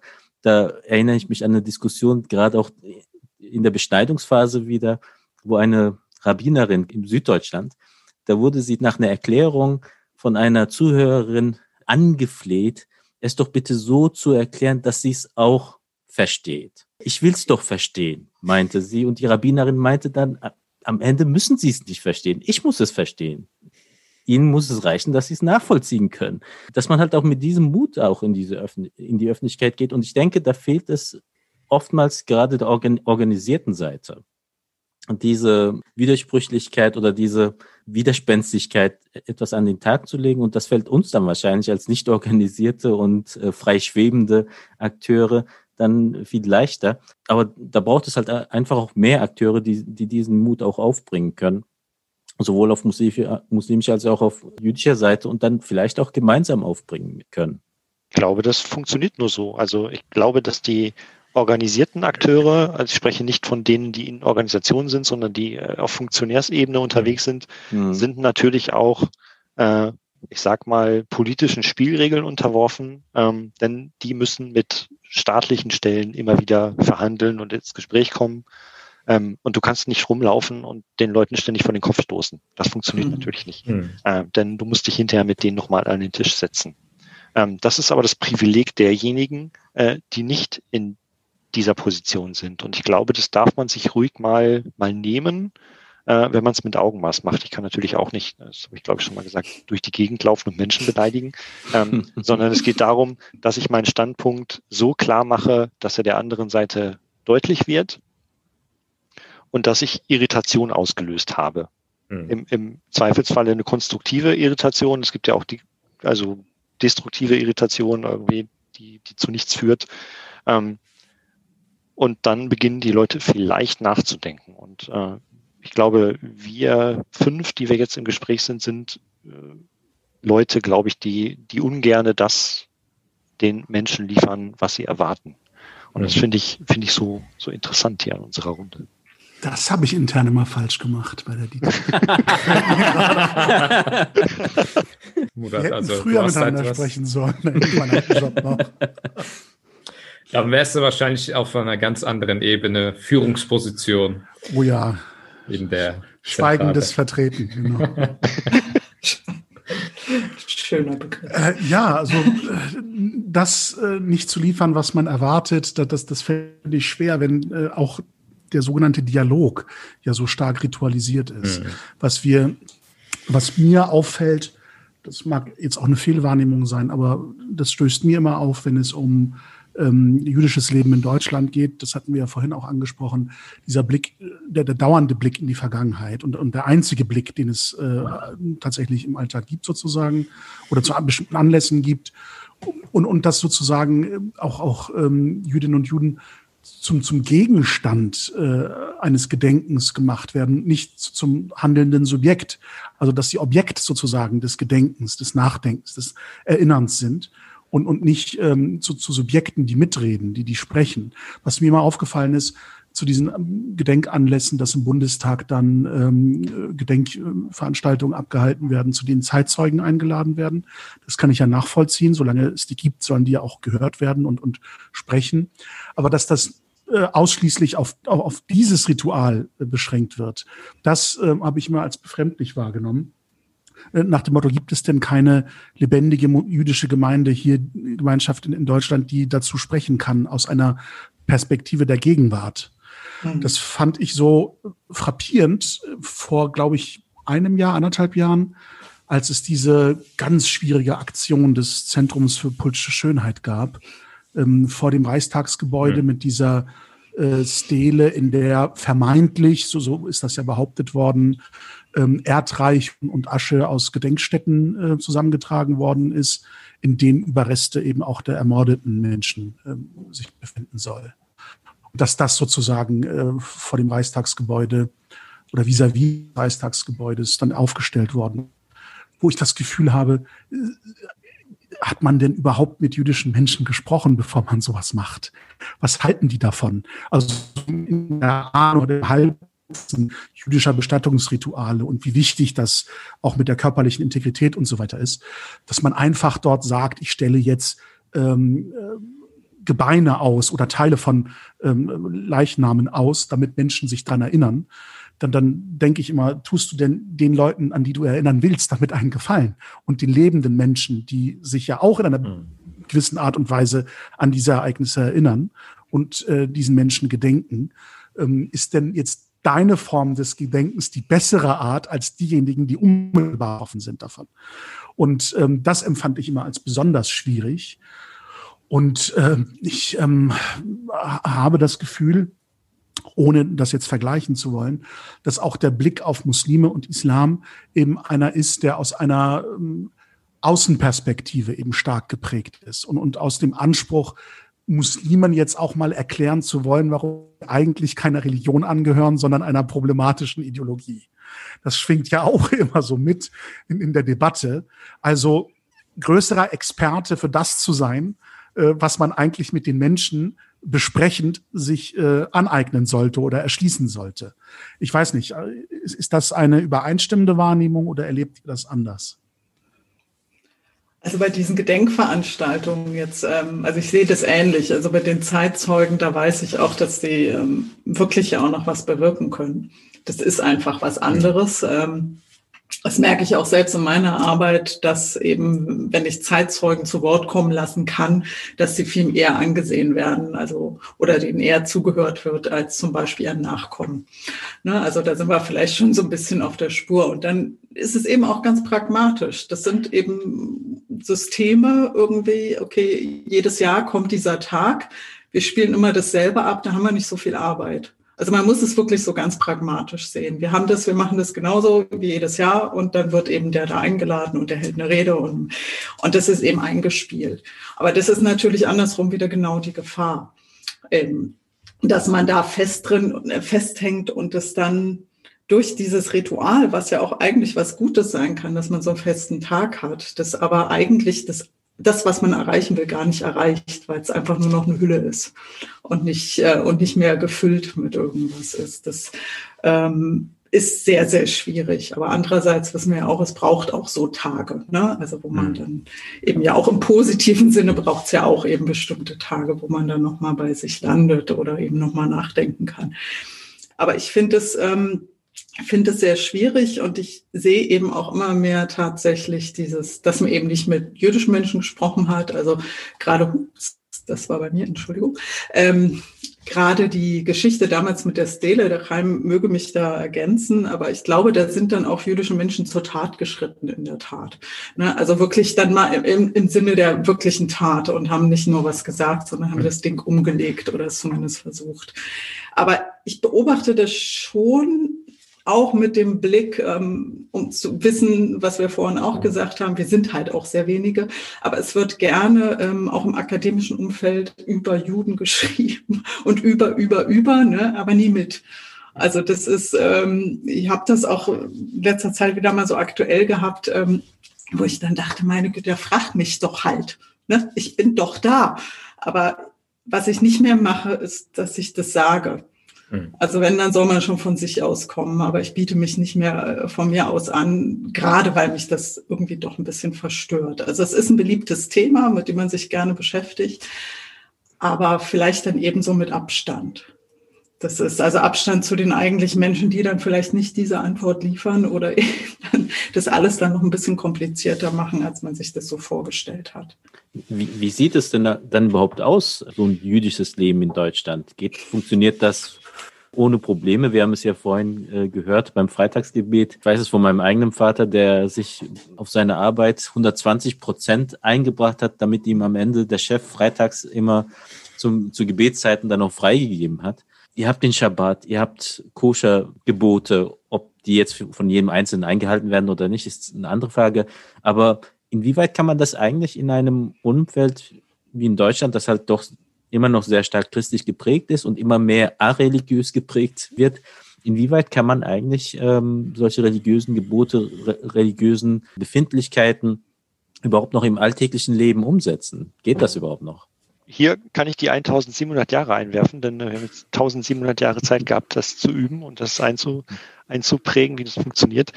Das ist aber tatsächlich so, dass das Judentum relativ gut darin ist, sich zu organisieren, sage ich mal. Also mhm. da, wo man ist, äh, irgendwie äh, eine Selbstorganisation zu schaffen, die es dir erlaubt, äh, so zu leben. Ähm, wenn es um die Feiertage geht, ist es ja ein bisschen davon abhängig, in welchem Arbeitsumfeld du bist. Wenn du in der Privatwirtschaft bist und das Glück hast, dass du Überstunden abfeiern kannst zum Beispiel und die Überstunden einsetzen kannst, um an bestimmten Tagen freizunehmen, ähm, so mache ich das in der Regel, ähm, ist es ganz gut. Ähm, wenn du im, im Staatsdienst, zum Beispiel in der Schule bist, wo du an bestimmten Tagen vielleicht nicht fehlen darfst, stelle ich mir das schwieriger vor. Da habe ich aber nicht so den, den direkten Einblick. Also ich höre das nur von, von Lehrerinnen und Lehrern, die sagen, ja, im Staatsvertrag mit dem Land Nordrhein-Westfalen steht, ich darf frei nehmen, dementsprechend mache ich das auch. Ähm, das ist ja alles gesetzlich geregelt, also ist kein, nicht so ein großes Problem. Und im Ruhrgebiet war es auch so, dass äh, muslimische, bestimmte muslimische Feiertage einfach de facto Feiertage waren Also wenn, als ich in der Oberstufe war, gab es einfach an bestimmten Tagen keinen Unterricht, weil äh, dann hieß es ja, jetzt ist Zuckerfest und es kommt sowieso keiner. Äh, dann braucht ja auch nicht zu kommen. Also das haben wir dann auf die Schiene, auf diese Schiene geregelt. Und äh, dementsprechend wussten auch immer alle, wann diese Feiertage sind, weil dann war halt frei. Ja, das war einfach so. Weil äh, wenn du, äh, ich glaube, äh, Hälfte, Hälfte hast, irgendwie Hälfte Muslime, Hälfte Nicht-Muslime, mhm. äh, dann fehlen halt ganz viele in bestimmten Kursen. Mhm. Dann ist das halt so. Und Kashrut äh, ist auch gut organisiert eigentlich. Also in, im Ruhrgebiet gibt es, äh, was heißt im Ruhrgebiet? Also es gibt in Dortmund zum Beispiel einen speziellen Laden und es gibt in Düsseldorf die Möglichkeit einzukaufen. Man kann äh, nach Antwerpen fahren, das ist nicht so weit vom Ruhrgebiet. Also man kann sich schon organisieren und irgendwie gucken, wo man was herbekommt. Ähm, ist halt du die Frage. Die die App, jetzt gibt's Apps, jetzt gibt's jede Menge Online-Möglichkeiten, klar, aber äh, das gibt schon, dass man sich selber irgendwie organisiert. Ähm, und ab einer bestimmten, ich sage mal, Gemeindegröße ist es ja auch einfach. Also mhm. wenn die Gemeinde sehr klein ist, ist es schwierig, da muss man sich an, an größeren Gemeinden orientieren. Ähm, es ist aber möglich und das sorgt aber auch dafür, dass natürlich äh, spezielle Großstädte sehr, sehr beliebt sind. Ähm, äh, bei Jüdinnen und Juden dahin zu gehen, weil da einfach die Infrastruktur natürlich viel besser ist. Also Berlin hm. ist ja keine Diaspora mehr, da kannst du ja alles machen, was du möchtest. Hm. Ähm, wenn du im richtigen Bezirk wohnst. Wenn du im richtigen Sonst Bezirk wohnst. Sonst wird es ein bisschen schwierig mit den Wegen. Äh, München, Frankfurt zum Beispiel sind hm. beliebt, weil da einfach die Infrastruktur ja. super ist. Ja. So. Und äh, im Ruhrgebiet können wir davon partizipieren, dass es hier so viele Gemeinden gibt und äh, irgendwie das, das heimliche Zentrum hier ist Dortmund, kann man sagen. Und Düsseldorf ist nicht so weit. Äh, von daher geht das schon. Ähm, ist einfach, glaube ich, eine lange Zeit, in der das Judentum sich adaptiert hat an die, an die Umstände hier in der Diaspora, ja klar. Aber ich möchte trotzdem nochmal, weil das ist gerade so ein Thema bei mir, also auf das Thema Feiertage zu sprechen kommen. Und da sehe ich eben keinen Unterschied irgendwie, ob man jetzt jüdisch ist, muslimisch oder was auch immer, was es da noch so alles gibt in Deutschland. Es ist, ähm, nur in Berlin haben wir sehr wenige christliche Feiertage. Das ist ja, ähm, es gibt ein paar, aber generell haben wir sehr wenige Feiertage da. Zum Glück. Wenn ich dann in anderen Bundesländern gucke, da hat man das Gefühl, irgendwie, da bleiben noch irgendwie drei Wochen Arbeit übrig, irgendwie zwischen den Feiertagen. Nichtsdestotrotz gibt es auch hier in Berlin einen Staatsvertrag, ähm, der zumindest auch, auch Schülerinnen irgendwie ermöglichen soll, an bestimmten Tagen frei zu haben. Das ist in Berlin übrigens auch für die Protestanten der Fall, die den 31. Oktober hier frei kriegen. Ähm, und ich glaube, bei den Katholiken gibt es jetzt auch einen extra Vertrag äh, in Berlin. Die hatten wir ja vorher nicht so viele. Äh, nichtsdestotrotz ist eben auch wie bei, ich bin im öffentlichen Dienst und da gibt es nochmal einen Vertrag. Nichtsdestotrotz, ich muss wie Reim halt Überstunden nehmen an den Feiertagen. Und das sehe ich wirklich als Diskriminierung. Also das sehe ich nicht ein. Also das ähm, es sind ja jetzt nicht sehr viele Tage. Ich bin jetzt auch nicht so religiös, dass ich da äh, jeden Kleinstfeiertag irgendwie oder jeden Fastentag einhalte. Aber es gibt eben bestimmte Tage, da, da gibt es bei mir keine Diskussion. Und ich finde, da muss sich dringend in Deutschland was tun, dass das selbstverständlich ist. Ich fände es großartig, eben wirklich dann so, so für alle, so mhm. bestimmte Feiertage, einfach nur, dass sie es wissen. Und ich finde auch die, dieses Argument, ja, jetzt haben die frei wegen, das finde ich ganz wunderbar großartig. Also so habe ich es überhaupt noch nicht gesehen. Aber ich finde es schon eine, eine Behinderung und es ist eben keine Gleichbehandlung. Und dann kann man wieder sagen, ja, aber was ist mit den Atheisten? Also von mir aus können sämtliche religiösen Feiertage, die staatlicherseits verordnet sind, weg. Ähm, und dann vielleicht dann eben eher sowas, dass man aus jeder größeren oder vorhandenen Religion so einen Tag für alle nimmt. Fände ich super. Aber ich fühle mich eben auch, weil, weil ich so eine Diskussion ja schon ein paar Mal hatte mit diversen Arbeitgebern. Ich war zwischendurch sehr verwöhnt, weil ich am Jüdischen Museum in Berlin gearbeitet habe. Das ist jetzt schon eine ganze Zeit her. Aber da haben zumindest jüdischen äh, Mitarbeiterinnen frei an, an bestimmten Feiertagen. Ähm, dann kommt immer das Argument, ja, das Museum ist ja geschlossen, aber Überraschung, Museumsmenschen arbeiten auch, wenn Besucher nicht kommen dürfen. Insofern ist es wichtig, aber seitdem hatte ich eben schon so einige Diskussionen und es ist nicht schön.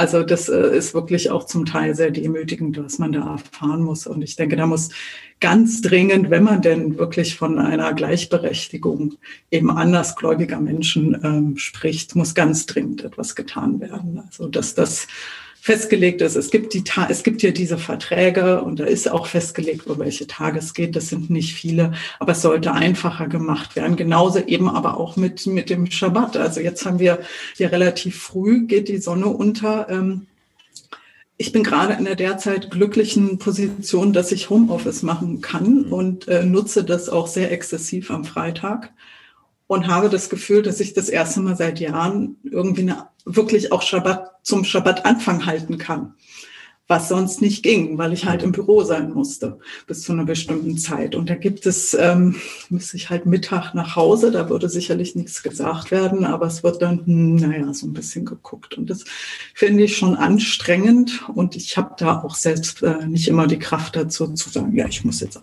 hier frei haben. Und das da, also da so ein Selbstverständnis würde ich mir sehr wünschen, Chaim. Ich finde das großartig bei dir da in der Schule.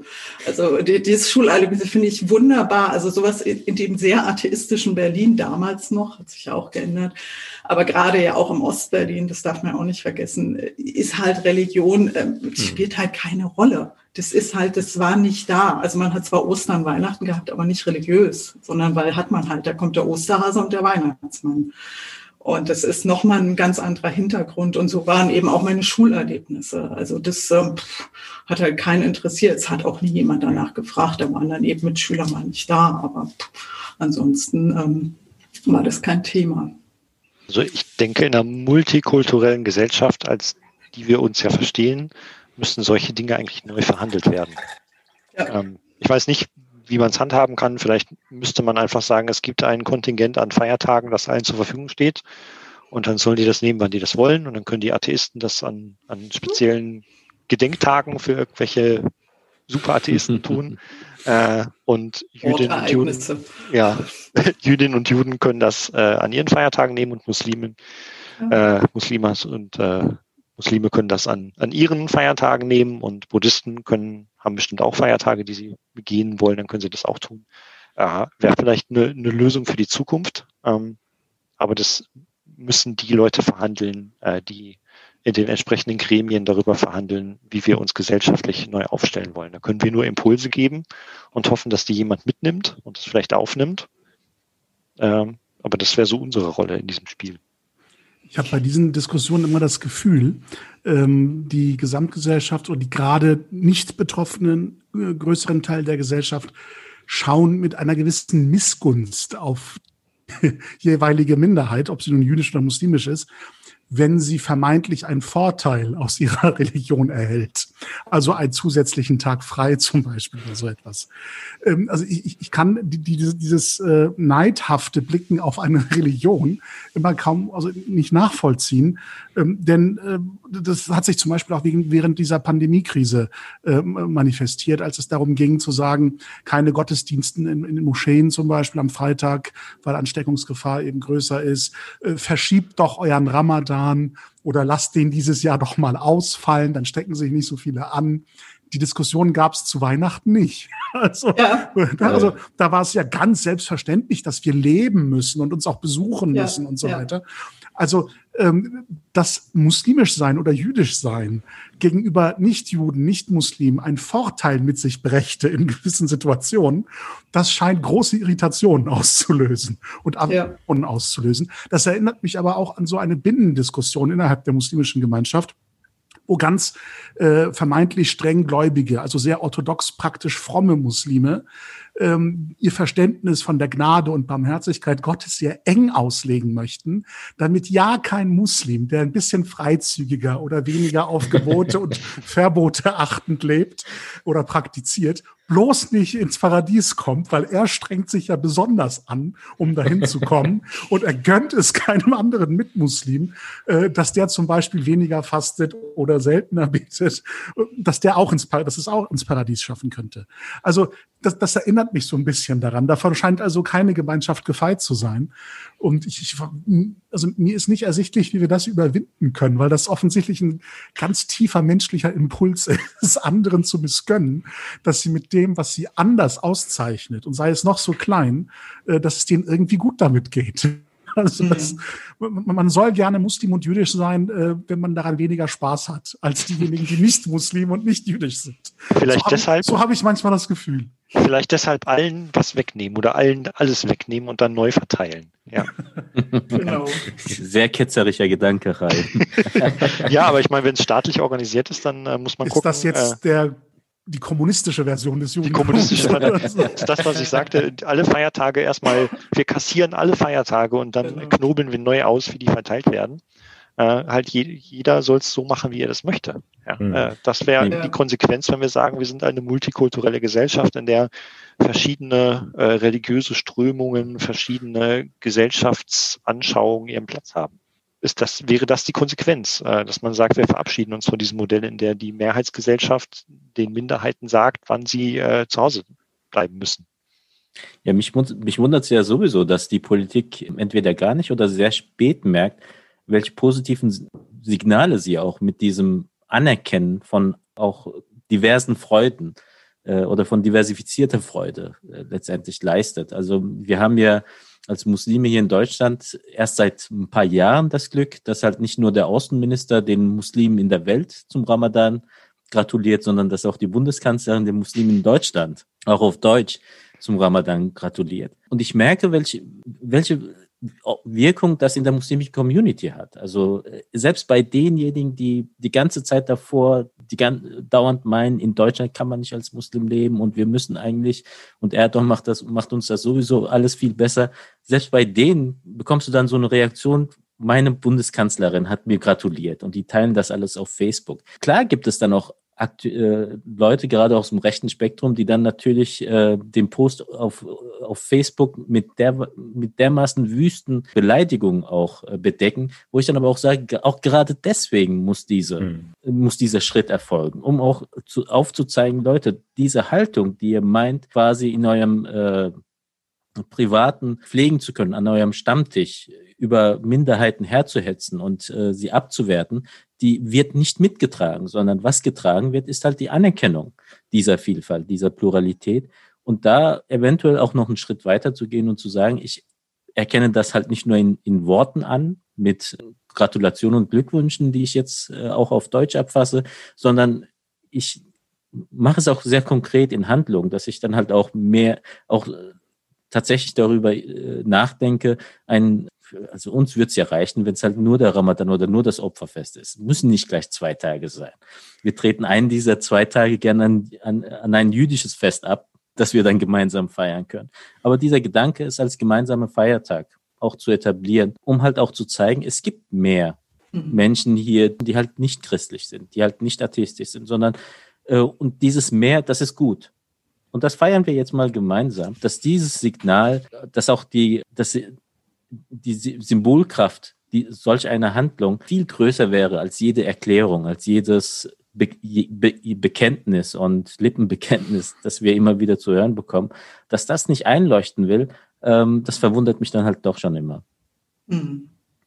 Ich fand es jetzt gerade äh, eben jetzt um, um diese Weihnachtsdiskussion, also mich hat es wirklich ganz fürchterlich, ähm, glaube ich, für mich auch ähm, das erste Mal war, dass ich es wirklich so massiv mitbekommen habe, wie christlich dominiert doch dieses Land ist. Also das, ich bin, glaube ich, da auch sehr viel gewöhnt oder ich, ich sehe auch ganz viel nicht.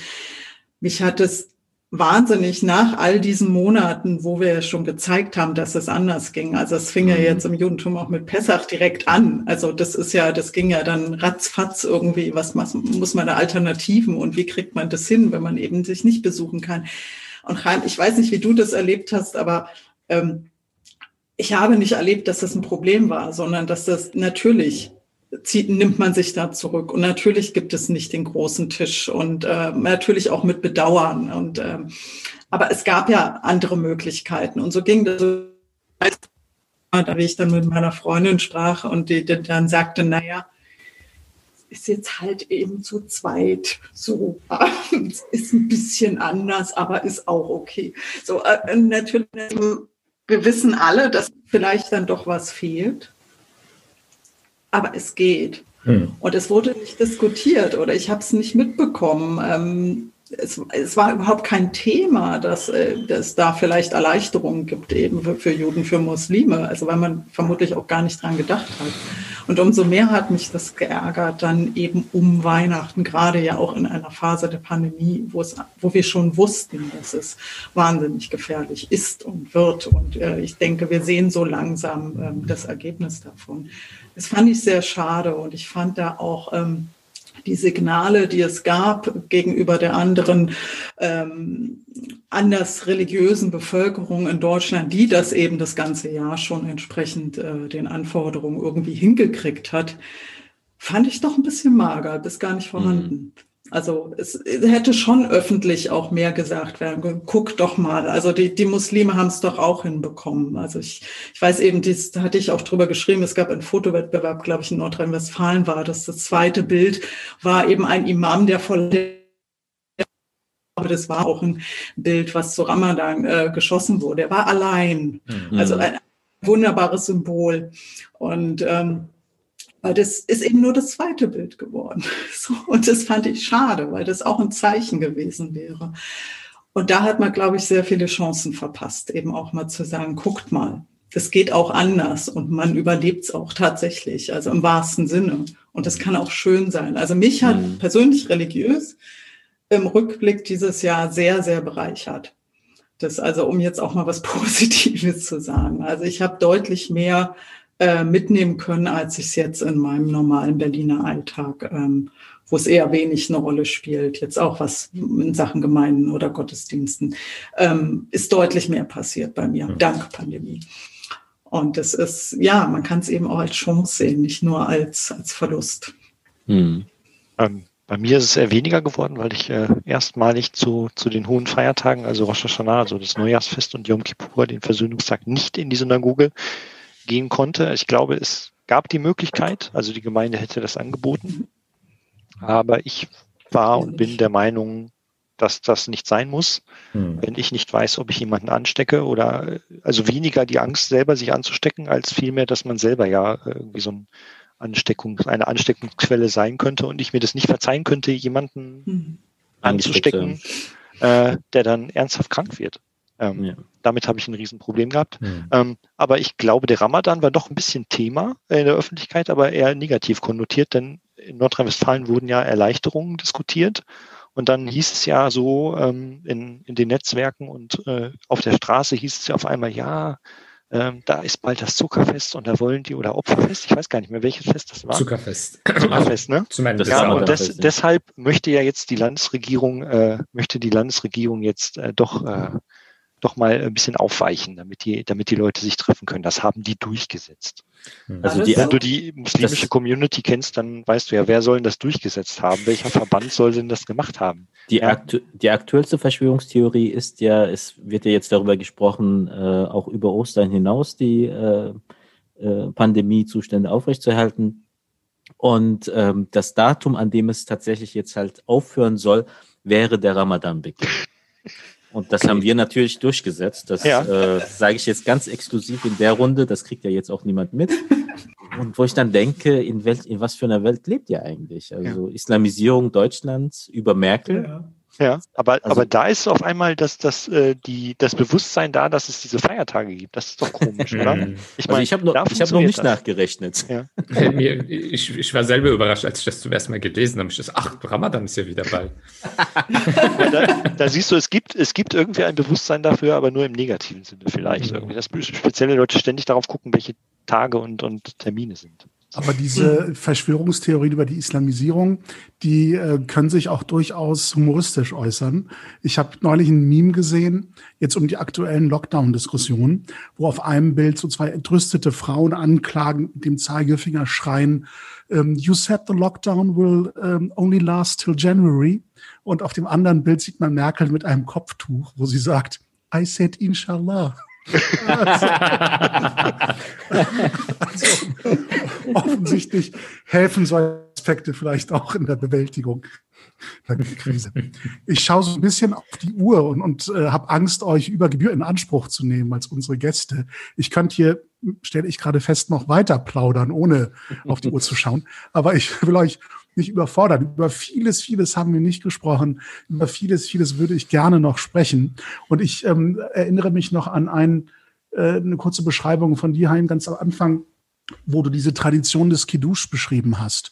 Also nach dem, wenn ich das richtig jetzt erinnere, nach dem Morgengottesdienst am Samstag wäre das, mhm. glaube ich, dann, ne? Dass man sich trifft, äh, auch mit Gästen, also nicht nur Familie, sondern dass man auch Gäste einlädt, auch nicht jüdische Gäste, wenn ich das richtig verstanden habe. Kann es sein? Kann man machen. Dass man sich da an einem Tisch trifft und, und, und sich austauscht.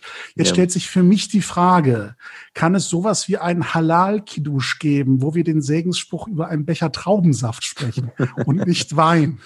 Das geht, natürlich, kann man klar. machen.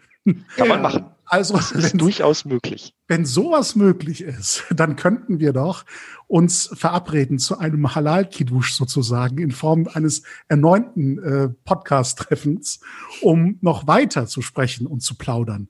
Gerade auch über solche jüdischen Traditionen, die ja im Grunde äh, völlig unbemerkt äh, von dieser Gesellschaft nebenher laufen, äh, auch für viele Muslime völlig äh, Neuland sind.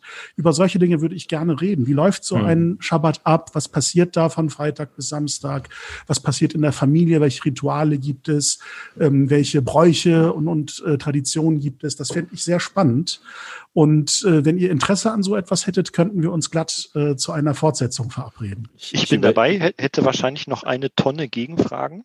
Ja. genau. genau. Ich habe auch warum schon wird, so eine Liste warum, jetzt. Warum wird im, am, am, Opferfest der, der Opferung des falschen Sohnes von Abraham, also Ibrahim, gedacht? Äh, vielleicht nochmal sprechen. Waren wir uns da nicht einig, dass das Ismail ist? Ja, also ja. sozusagen als äh, äh, Cousins, als, als Vettern im Glauben sozusagen, ja. äh, können wir uns verabreden zu einem zu einer Folge Halal Kiddush, der Nörgler, oder auch der, äh, des, des anti- und semitischen äh, Podcasts. Äh, auch das wäre ja möglich. Genau. Und dann setzen wir den schönen anregenden Austausch weiter fort. Das wäre mein Vorschlag. Wäre eine Sehr gerne. Ja. ja. Natürlich jetzt ein super Eindruck, dass wir jetzt fast zwei Stunden Post Podcast gemacht haben, damit sich Mutter zum Essen einladen lassen kann. Ja, natürlich. ja. Also, ich Nach muss Corona ja auch persönlich zu essen, genau. Persönliche Neugierde muss ich ja auch befriedigen können. Ja, lieber ja. Baklava als gefüllten Fisch. Ich weiß nicht, ja. ob, wir ja. die Leute so überall verkraulen wollen. Das Neue ist immer besonders reizvoll. Also ja, nur einmal. Wir schauen mal, wie wir das tatsächlich umsetzen. Wir machen uns noch einen Gedanken und dann ähm, schauen wir, ob das äh, auch virtuell möglich ist. Also, Herzlichen Dank. Ein natürlich, Dank daran. Ganz kurz, natürlich ja, kann man schon. da auch an ein koscheres Iftar-Essen denken, bei dem man nicht auf die Idee kommt, Fleisch mit Milch zu vermischen. Und das Fleisch dann auch gerne beim koscheren jüdischen Metzger vorher einkauft, was ja für uns kein Problem darstellt. Ja, dann müssen wir uns nochmal darüber unterhalten, ob das mit getrennten Herden, Geschirr und Kühlschränken und so weiter möglich ist. Ja, das wird ja, schon irgendwie mal schauen. sein. Super, herzlichen Dank. Äh, vielen, vielen Dank. Danke euch. Wart, Danke uns, euch. Zu besuchen sozusagen. Ja. Ich fand es sehr spannend. Ich bin äh, nicht enttäuscht worden sozusagen in meinen Erwartungen. Und äh, alle anderen ja. an Klischees äh, sparen wir uns für die Fortsetzung auf. Genau. Sehr schön. Ich Besten danke Dank. euch. Es hat Spaß danke. gemacht. Bis zum nächsten Mal. Wir hören uns hoffentlich wieder. Genau. Genau. Bis ganz bald. Genau. Ciao. Ciao. Tschüss. Ciao.